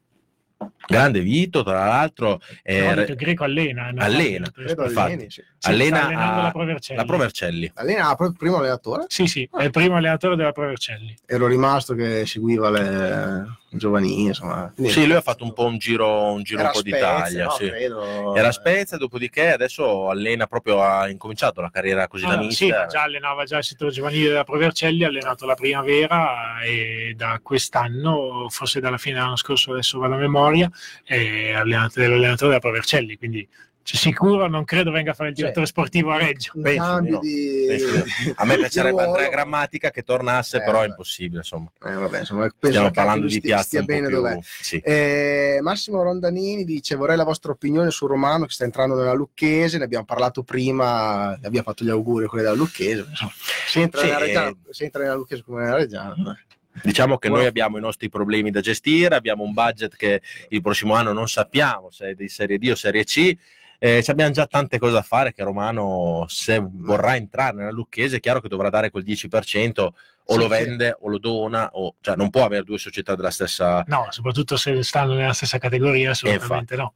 quindi vedremo vedremo Andrea Fanni, tranquilli, eh, ah, no, Massimo Castellari, ho letto che Varini andrà via da Vercelli, che ne dite di un ritorno? ma eh, Abbiamo già dato, sincer- ecco sinceramente Anche io sapete che rimane sì, il direttore sportivo ho apprezzato, però è sicuramente un bravissimo direttore sportivo però credo che nella Reggiana abbia fatto già il suo corso corsi già, no vabbè ce ne sono una battuta tanti, del eh. cavolo però eh, però insomma ce ne sono talmente tanti abbiamo bisogno di linfa nuova anche se comunque è, bra- è un bravissimo direttore sportivo insomma abbiamo bisogno di figure nuove casomai dei giovani come Andrea Grammatica era venuto tempo fa che dicevo ma chi è Andrea Grammatica invece adesso è uno dei responsabili della, della SPAL insomma Sì, eh, cioè, probabilmente è stato trattato un po' peggio di quello che in realtà, Sì, in realtà si meritava. Però... Posaceneri che volano, sbarramenti di porte. Sì. Tutto Vabbè, raccontato ha da subito un trattamento che, vabbè. e Sì. poi l'ha, l'ha raccontato anche in Sì. trasmissione. No, la cosa, secondo me la cosa peggiore, eh, poi non, non lo so e parlo da, da esterno completamente, però dico se fosse successo a me è il fatto di non poter replicare, no? perché poi lui fino a quando, quella sera che è venuto da, da Tosio, quando ha telefonato qua in trasmissione, quando ha fatto quell'intervento, finché non si è risolta la situazione, eh, anche per lui non, non poteva replicare a tutte le accuse che gli venivano mosse pubblicamente, no? perché c'era ovviamente c'era una- Sì, c'era un patto. c'era un c'era corso un- penale, comunque lui era sotto contratto, quindi Sì, nel contratto che lui ci ha detto Andrea proprio io fino ad oggi non ho potuto parlare perché avevo proprio sottoscritto questa cosa che io non facevo più il direttore sportivo ma io non potevo parlare e rilasciare interviste. Onde perché evitare comunque lui perdita di stipendio rimaneva, rimaneva un tesserato, quindi come, come tutti i tesserati, anche adesso, anche prima quando c'ero io, eh, deve chiedere permesso. devi chiedere l'autorizzazione alla la società ti deve autorizzare a parlare quindi qualche autorizzazione gliel'hanno data perché poi ho visto interviste magari con tutto il mercato web comunque qualche sito dove parlava di calcio a livello generale qualche intervista l'ha fatta però non ha mai parlato Di non Reggiana. ha potuto mai parlare di Reggiana fino a quando non si è risolta la cosa quindi secondo me anche stare magari un anno e mezzo dove senti che ti viene dato del ladro o altre offese eh, a livello pubblico su giornali, social, e cose e non puoi replicare non è personal io non so se ce l'avrei fatta sono sincero sì, diciamo che lui ha detto anche che è stato un po' mob- mobbingizzato del mobbing no? Sì, sì. Eh, insomma però aspe- siamo contenti che abbia ritrovato la sua strada e soprattutto in una Abbiamo società potuto almeno riprendere a lavorare infatti, soprattutto, infatti. Che, che è la cosa più importante Andrea Fanni dice tranquilli i reggiani acquisteranno in massa i biglietti domenica ai botteghini alle 14 per poi lamentarsi online che c'era coda e che il servizio era lento chiaro questa è una triste Eh, verità quello, quello ma, ce l'abbiamo un Sì. po' nel sangue da Reggiano Sì, in qualsiasi categoria in qualsiasi annata è sempre Sì. stato così eh. Anche, anche io mi ricordo, anche quando ero quando nei due anni miei alla Reggiana, che- che continuavamo, cercavamo di dire ragazzi prendete i biglietti in prevendita perché poi cioè, il tempo, te- purtroppo col biglietto, il tempo nominale tecnico è quello. Il tempo per farlo è quello. e- Tra l'altro, dalla, dalla tua epoca, diciamo da, da Barilli in giù, forse anche un la- le- le- da compagni in poi, si è, si è cercato veramente di aiutare i tifosi in, in tantissime prevendite in giro per la città, a Castelnuovo Monti, alla Bassa, cioè, insomma, Sì, c'erano, sì. c'erano No, proprio tanti punti, sai- però ce l'abbiamo, ce l'abbiamo un po' nel sangue quella cosa del dire fino alla fine comunque non lo sai se ci vai, no? poi ti, do- ti decidi la domenica un'ora prima, mezz'ora prima della partita e vuoi Sì. arrivare lì. andiamo alla Reggiana e che la fila, Eh, però... eh, come sempre, quindi, vabbè. Alessandro Olmi, io sono residente in provincia di Modena, anzi di Mappei, lo sappiamo che purtroppo, Purtroppo. eh, in quelle, in quelle infauste zone. insomma. Ognuno ha la sua. Eh, vabbè, insomma. Eh, Daniele Bonaccini, salutiamo. eh, Grande salutiamo, Dani. Salutiamo che è venuto anche l'anno scorso. a Sì, tra l'altro ha partecipato anche ai campionati italiani adesso della sua specialità, purtroppo si è infortunato, speriamo che stia, stia meglio, e, però credo che abbia preso un argento in una specialità, quindi complimenti. come sempre. Daniele appunto ci, ci scrive la, la scelta della tribuna sud ai residenti della provincia di Modena è ridicola, tanto quanto il comunicato della società che ribadisce per i reggiani eh, residenti a Modena. Ho letto che alcuni modenesi rivendicano il diritto di andare ai petali e poi allo stadio come con il Sassuolo. Eh, ribadisco che non siamo i Sassuolo e se prendono delle sberle se le sono cercate, non facciamo i signori che succede, lo sanno tutti. Ora ovviamente non ci auspichiamo che non accada. Detto questo, No. è inutile far finta di Sì. niente. Diciamo che se c'è qualche modenese all'ascolto nostro, Eh, evitiamo di creare sì, situazioni inutili. non andate ai petali con le sciarpe del Modena, perché comunque sia siete, non siete nella vostra città, ma questo sarebbe giusto anche da parte nostra a, eh, a Modena, perché se uno va in centro a Modena il giorno del derby eh, può ma- capitare che qualcuno si giri, ma è la ed, è, normalità. ed è capitato anche quest'anno. quindi è capitato che quest'anno, su qualche cattiva sorpresa eh, girando fuori dal, dal corteo per Modena. Quindi Non è giusto, eh, non è giusto, però, Però- succede, c'ha ragione nel senso nel dire che lo sanno tutti, è inutile far finta di niente, fare i buonisti e dire ah no, ma non deve, non capita. ecco. capita. Quindi anche chi ci ascolta da Modena se dovete venire a Reggio a fare una passeggiata, È una- è una toglietevi la sciarpa. È una trasferta comunque Perché che è di un certo tipo. La mentalità ovvio. è questa in tutta Italia, inutile che ce la cantiamo, è giusto non andare in giro per le città così con le sciarpe, eccetera, C'è- perché c'è poco- non è casa nostra e loro chiaramente non sono in casa nostra. appunto, quindi insomma, eh, ovviamente prestate Auspichiamo nell'intelligenza insomma, della gente. Esatto, esatto, esatto.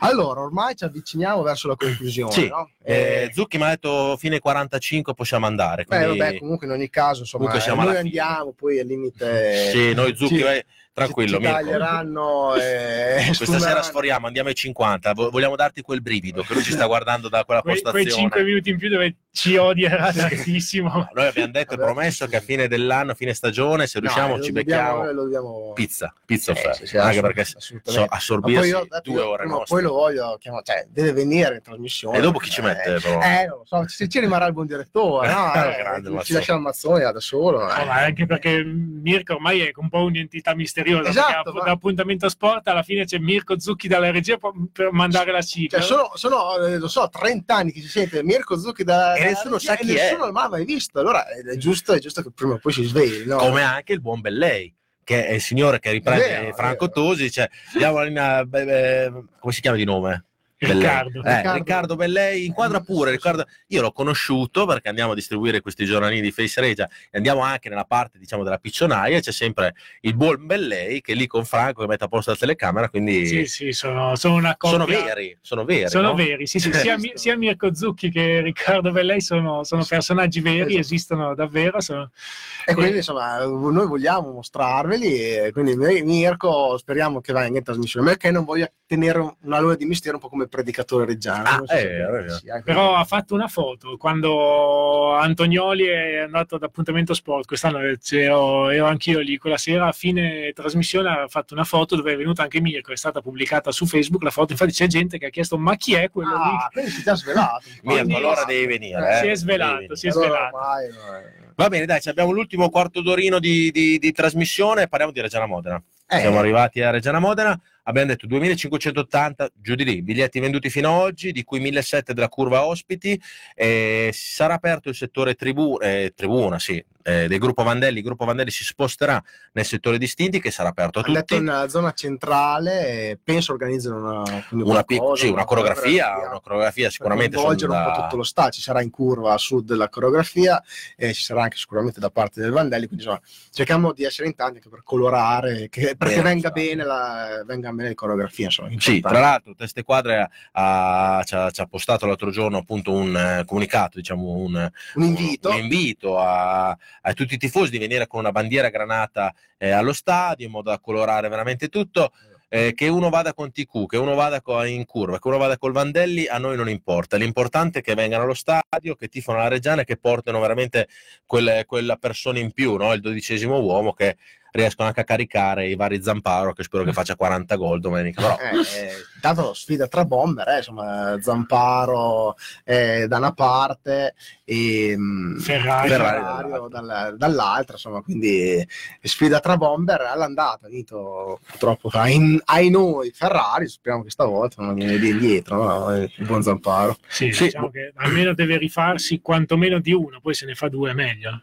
esatto Direi di sì. Eh, Adesso stavo tirando fuori anche il, il costo dei biglietti, credo che sia per la curva sud eh, 5 euro, sì, distinti eh, 9 sì, sono 9 euro nei distinti e 5 euro in curva, eh, credo che però 9 euro sia il prezzo intero, invece per il ridotto nei distinti 5 euro. quindi Eh, quindi dovrebbero essere questi prezzi qua. Sono prezzi veramente accessibili a tutti, i quali noi ringraziamo la società perché prezzi così credo che neanche nell'epoca Barilli li abbiamo avuti, quando proprio Eh. allo stadio incominciava la gente a non andarci più. nel e senso- lì potevano No, mettere anche Però Forse erano anche un euro una volta da Barilli, io non mi ricordo. Eh, Non so perché forse fatte qualche tante. giornata sì era stata fatta, però non c'ero io lì e io, io posso dire di esserci stato nell'anno della semifinale col Bassano e lì, Ah, eh. l'anno d'oro e lì la gente allo stadio c'era. Sì, Tutti sì. scaricano Barilli. Grande Alessandro, così ti vogliamo. vogliamo bene, vogliamo bene. No, però c'era il presidente quell'anno lì, era, era ancora lui, cioè, c'era insomma Era poi l'anno che ha passato a compagna Barilli. È stato poi l'estate dopo, la- dopo Bassano che c'è stato il passaggio di proprietà tra- da da Barilli e compagni, insomma, con, con Vavassori che era quella figura che era sopra a tutti. e- Ma tu l'hai mai conosciuto Vavassori? Sì, sì, sì, era sempre allo stadio, a vedere, era sempre- a vedere le partite c'era sempre. Ma hanno fatto anche una conferenza stampa. Eh, hanno fatto la conferenza stampa allo stadio. Visto che tu eri l'addetto stampa in quella conferenza, parliamo anche un po' della Cosa tua carriera allucinante. in Reggiana. Ma che se, tra l'altro, io quella sera lì per vedere la conferenza che ho fatto la diretta su Face, Regia mi sono rotta la frizione della macchina. Quindi io vi ho tirato tanti di quegli accidenti che non a te personalmente, ma alla dirigenza, ah sì, alla dirigenza in generale, anche perché dopo due mesi non se ne è fatto più nulla, ma neanche dopo un mese. Cioè, Ma non questa n'è mai un po' di più, sì. perché questo matrimonio non, si è da- non- non- non si è fatto? Non, non- non lo- non te lo so dire, non, non lo so. È una domanda, ti lo dico sinceramente, ce lo siamo fatti, ce la siamo fatta tante volte anche noi, mm, anche noi che lavoravamo lì, insomma, mm, di Reggio, eh, ce lo siamo chiesti tante volte perché mm, il, il primo anno, l'anno dove abbiamo perso i rigori a Bassano, eh, tutto, fa- tutto faceva pensare tranne che eh, non, non si sarebbe arrivati a questo matrimonio perché Vavassori era tutte le settimane a, seguire la partita quando si giocava in casa era sempre, aveva il suo palco Ha portato mezza squadra di, ha, della porta- ha portato Spanò. tantissimi giocatori perché gli Spanò, i Mignanelli, i Bruccini, credo. Bruccini, Siega, Sabotic. cioè, Sabotic, No, Sa- no, Sabotic. Sabotic era da Correggio, Eh, era da Correggio. Correggio, però comunque l'ha, c'era- l'ha- l'ha preso l'ha voluto Ferrara, l'ha voluto Ferrara e Barilli. Esatto. Ehm, il, il portiere Feola, che comunque mh, probabilmente è stato, secondo me, il suo Sì, la- anno- la- l'anno dove gli è andato tutto Sì. bene, però Comunque, C'era, eh, c'era anche Perilli come secondo. Adesso no, c'era Messina. a Messina, è vero. Messina. E l'anno dopo è venuto Perilli. C'era hanno portato Giannone che comunque il primo anno, secondo me, quando è arrivato a gennaio non aveva fatto male. Ha portato Maltese, cioè Angiulli.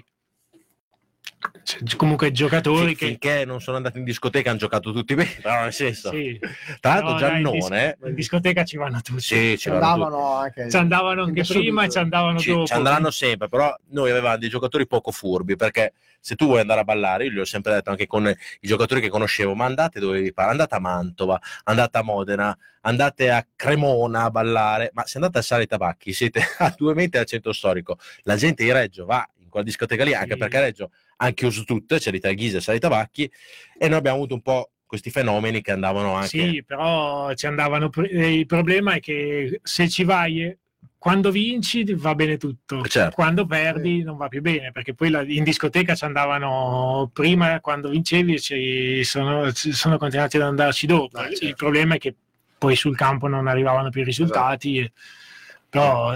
Dai, Non non, era- puoi, non puoi pensare che dei ragazzi di 22-23 anni il mercoledì Ma sera poi forse, forse il problema non era proprio tanto quello lì, al di là del Sì. casino che è successo quella volta in particolare, però insomma, devo dire, non è tanto l'andare in discoteca, poi se... se Poi le sì, era una fase dove c'era Stefano Compagni, Gianfranco Medici che stavano comunque lasciando eh, i revisori dei conti con la società che era, era quasi già entrato Piazza, se non era già entrato, no? all'epoca del, del derby dei giocatori era- c'era già Piazza come presidente, credo di sì. sì, sì, perché sì, sì, c'era grammatica direttore Direttore sportivo, sportivo, è vero. Era già entrato Mario era già Piazza, entrato in Piazza stato. era già entrato era- c'era Colucci allenatore c'era Grammatica Tra l'altro, direttore poi, insomma, le, le epurazioni di gennaio, i famosi randaggi, insomma, Grammatica l'ha anche spiegata bene, non è che la faccenda di Sali Tabacchi ha inciso così tanto Sì, nell'epurazione, erano più altri erano altri ben altri fattori, spacciati più magari per quelli lì, però insomma... Tra l'altro un Giannone che in curva sud quando faceva male lo chiamavano Giandlone, non so se,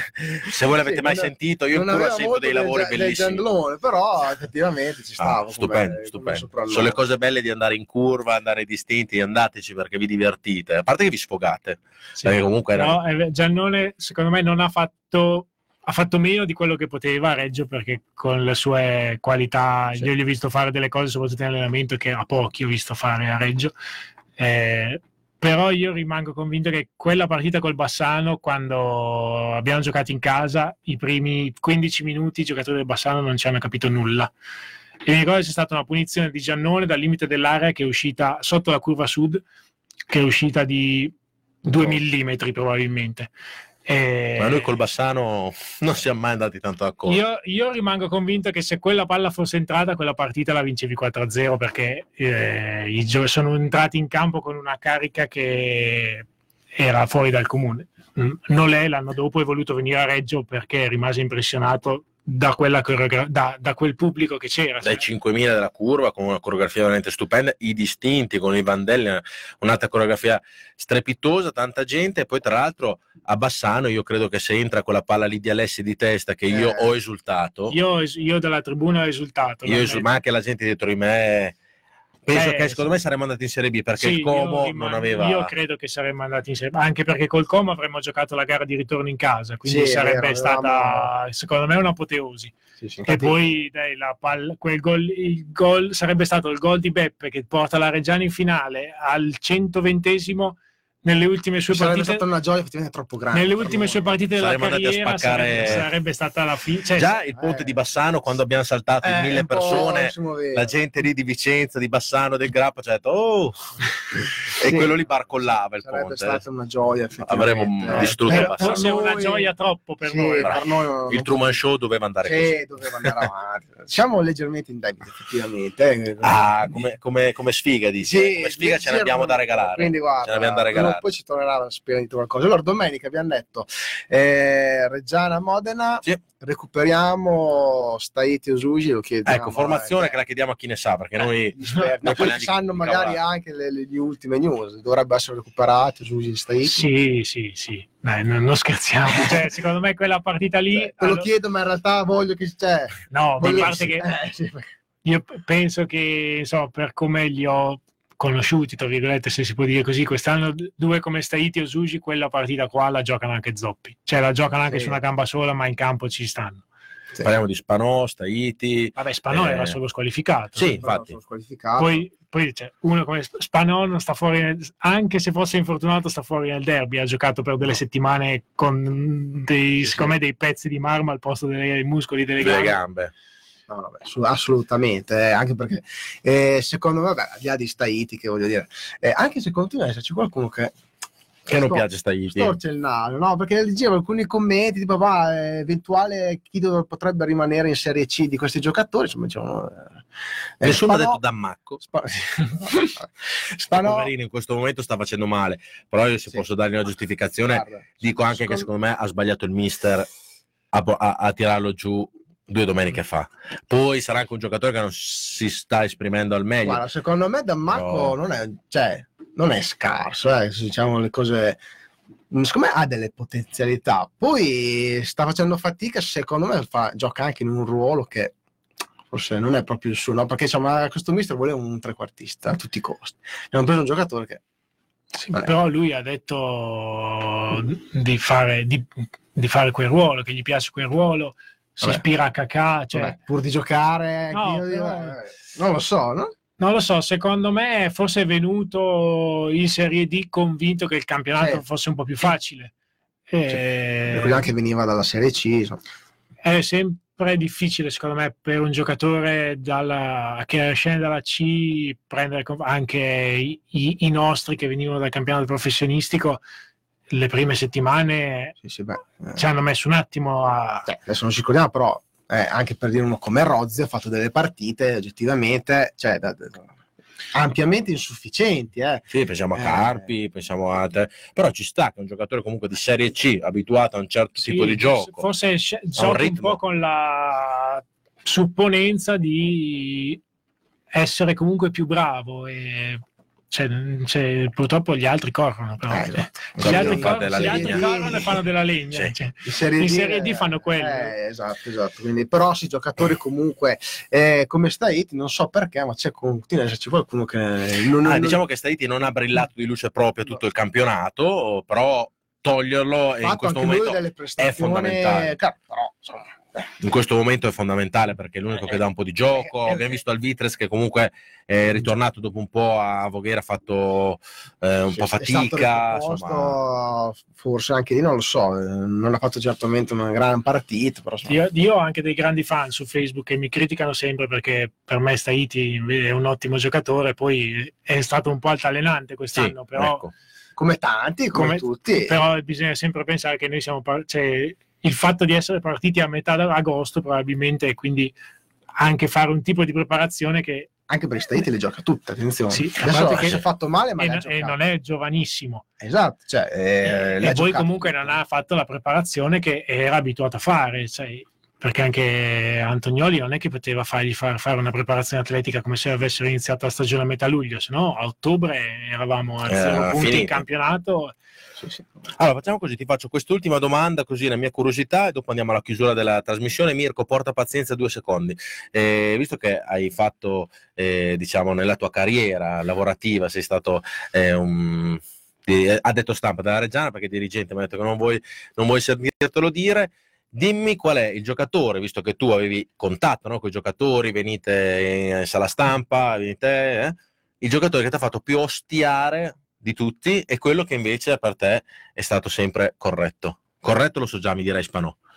Ma corretto, Cioè, cioè, corretto nel senso, che non ti ha fatto, eh, sai che ogni tanto voi avete i problemi, no? I giocatori Sì. dove sono andati, ma sono in discoteca, chiamali, scank, cioè tutte quelle robe lì. No, ostiare nessuno. Cioè, hai avuto anche Vacca, no? Tu? Sì, però... Era carico Vacca. Sì, allora sì, era un, perso- era un personaggio, Antonio è un personaggio, però devo dire che dentro al campo, nello spogliatoio, è sempre stato un professionista. Cioè, anche, mi ricordo anche partite dove magari, sai, eh, sempre, perché quando vinci è sempre facile mandare i giocatori in sala stampa, no? Sai, fai gol o magari hai giocato bene, vai, vado io, vado io, quando perdi o magari fai magari una prestazione su un campo dove dovevi, devi vincere a mani basse e perdi, è, è- è più difficile. E io mi ricordo Antonio, lui è sempre stato uno di quelli che ha detto vado io, non, non è un problema, cioè lui la faccia ce l'ha sempre messa. E quindi... Sì, sala stampa abbiamo visto che non ha tanto timore, Sì, no. No, no. No, si è visto dopo anche dopo. E- La Foggia, quell'intervista l'hanno visto tutta Italia, insomma, non è che ha tanta paura dei giornalisti a rispondere. Quindi... No, no, ma secondo me eh, dentro lo spogliatoio viene anche apprezzato per quello. Cioè, secondo me comunque metterci la faccia anche nei momenti difficili è un valore importante. No, dai, io stiare nessuno perché ti dico, sono stati i miei due anni dentro lo spogliatoio, si stava veramente bene, cioè, quindi c'era un rapporto veramente di, di amicizia con, con tutti. Eh, Quello che ti è rimasto più allora, il nel più, cuore, il- diciamo. il per- più suonato di tutti? Vai, più suonato. Sabotic. Sabotic? Sì, vabbè, si è presentato il primo giorno, allora è arrivato in ritardo a andare a fare le visite mediche, quindi cioè, veniva dalla Correggese, non è che venisse... Tra l'altro lui Da- abita a Modena, si vede che il treno è arrivato tardi. No, aveva... Ah, già c'è la macchina. No, l'avevano portato. Grande Mina, è il numero uno. Sì, beh, lui per un anno e mezzo si è fatto, si è fatto scarrozzare, Scarrozzare. avanti e indietro, sì. Oppu- Oppure, veniva in treno, cioè lui arrivava tipo in treno un'ora prima perché degli allenamenti e stava lì nello spogliatoio perché se no non c'erano orari Numero col treno. adesso gioca nell'Albino Leffe con Genevieve, con Sbaffo. eh, Sbaffo non so se gioca ancora, però. E- però, era, però no, ci siamo divertiti. Poi si è presentato in ritardo alle visite mediche il primo giorno alla prima conferenza stampa a Castelnuovo Monti lo, mh, lo accompagno su, arriviamo con i giornalisti e si presenta, gli fanno una classica domanda che fai magari a un giovane così, a chi ti ispiri, così. Ma io sono come Ibrahimovic, solo che giochiamo in due ruoli diversi. Ci sta, ci sta. L'ignoranza dei 18 anni, dei... bellissimo. Grande Mina, il numero uno. Lo conosco Eh. anch'io, è veramente la persona corretta. L'umiltà prima di tutto. eh. Bellissimo, Vabbè, stupendo. Però no, è stato, beh, no, lui ne ha fatte, ne ha fatte tante, dai, soprattutto le prime partite. Mi ricordo partita col Prato in casa. Eh, era una delle prime partite che giocava titolare perché poi lui era partito, ah, sì, lui era partito dalla panchina quando è salita a Grosseto perché si infortunò De Giosa. Tosi a fine partita gli ha chiesto cosa hai pensato quando il mister ti ha detto scaldati. La sua risposta è o C, non finisco la frase perché non si può dire, non ho le scarpe, cioè lui era scaldo. non Cioè, non avere le scarpe, bellissimo. Vabbè, eh, è un giocatore, altro giocatore di caso, non chiaro. avere le scarpe, no? Eh, certamente. Però no, avevo una fiducia nei propri mezzi, secondo me, fuori dal comune. Mi ricordo prima della partita col Prato, ti dicevo, Ferrara gli giocava, doveva marcare Boccalon, cioè non uno, Non così, non, non- non l'ultimo arrivato. Ferrara prima della partita nello spogliatoio che dice, oh, Milan, mi raccomando, cioè, comunque tu sei giovane, le prime partite che fai, cioè lui è esperto. stai- Mi ricordo Miner che si gira, lo guarda e fa, direttore, non ti preoccupare, Boccalon stasera non tocca la palla. Proprio cazzuto così. Eh. Come è sì. finita la partita? No, perché so- 4-0 per noi, o 3-0, non mi ricordo. Beh, Boccalon che non ha toccato Una la palla. peggiori partite di Boccalone. Eh, Anche perché Milan di gomitate ne ha date, eh, tante nella Eh, sua carriera. Sì, sì, sì, è, ma- Purtroppo ma- ci ricordiamo anche Parma, però. è magro ma è fetente. Sì, è fetente, veramente. Va bene, direi che abbiamo sforato. Cava, sono le 22.53. Mirko Zucchi in regia ci starà tirando degli accidenti. ci avrà chiediamo... sfumato probabilmente. Dici, ci avrà anche sfumato? Penso di no. Eh, però comunque sì, ci siamo arrivati vediamo alla al fine. derby. Ricordiamo, si gioca alle ore 15, eh, Reggiana Modena, il derby del, del Secchia. Il nostro derby è col Parma, però questo derby qua, insomma, è un altro derby. Siamo Guarda che dalla, vicini dalla- zona ceramica è molto più gentito col Alla grande, sì, quindi sì. È, è un vero derby anche questo. eh. No, no, Quindi, assolutamente. Io ci tengo come se fosse un po' meno quello del Parma, però Eh, insomma, vabbè. ci tengo lo stesso. Quindi ci vediamo Non c'è domenica. bisogno di fare appelli perché va la gente. No, eh, diciamo solo che il biglietto costa 5 euro in curva sud, costa 5 euro il ridotto nei distinti che è aperto per il settore del Vandelli e 9 euro il biglietto intero. Sarà aperta anche la tribuna per chi volesse andare in tribuna. Venite in tanti perché la Reggiana ha bisogno di noi, è una partita super importante. Sappiamo che in queste partite molte volte non è, non è mai andata come Sì. Eh, volevamo, però noi Quando c'è da tifosi. fare la partita della vita. Prima o poi, però. Prima o poi andrà bene, no? Esatto. E chi dice che non c'è questa, quindi perché stare a casa? infa- eh, infatti, grazie mille Andrea Munari per essere stato qui con Grazie noi a come ospite. Spero che ti sia divertito. Noi siamo dei cazzari, lo sai, no?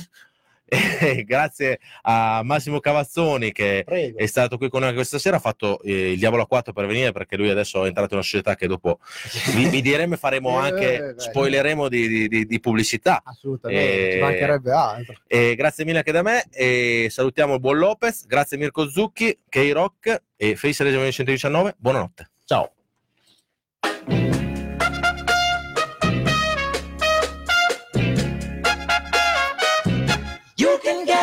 Mercury.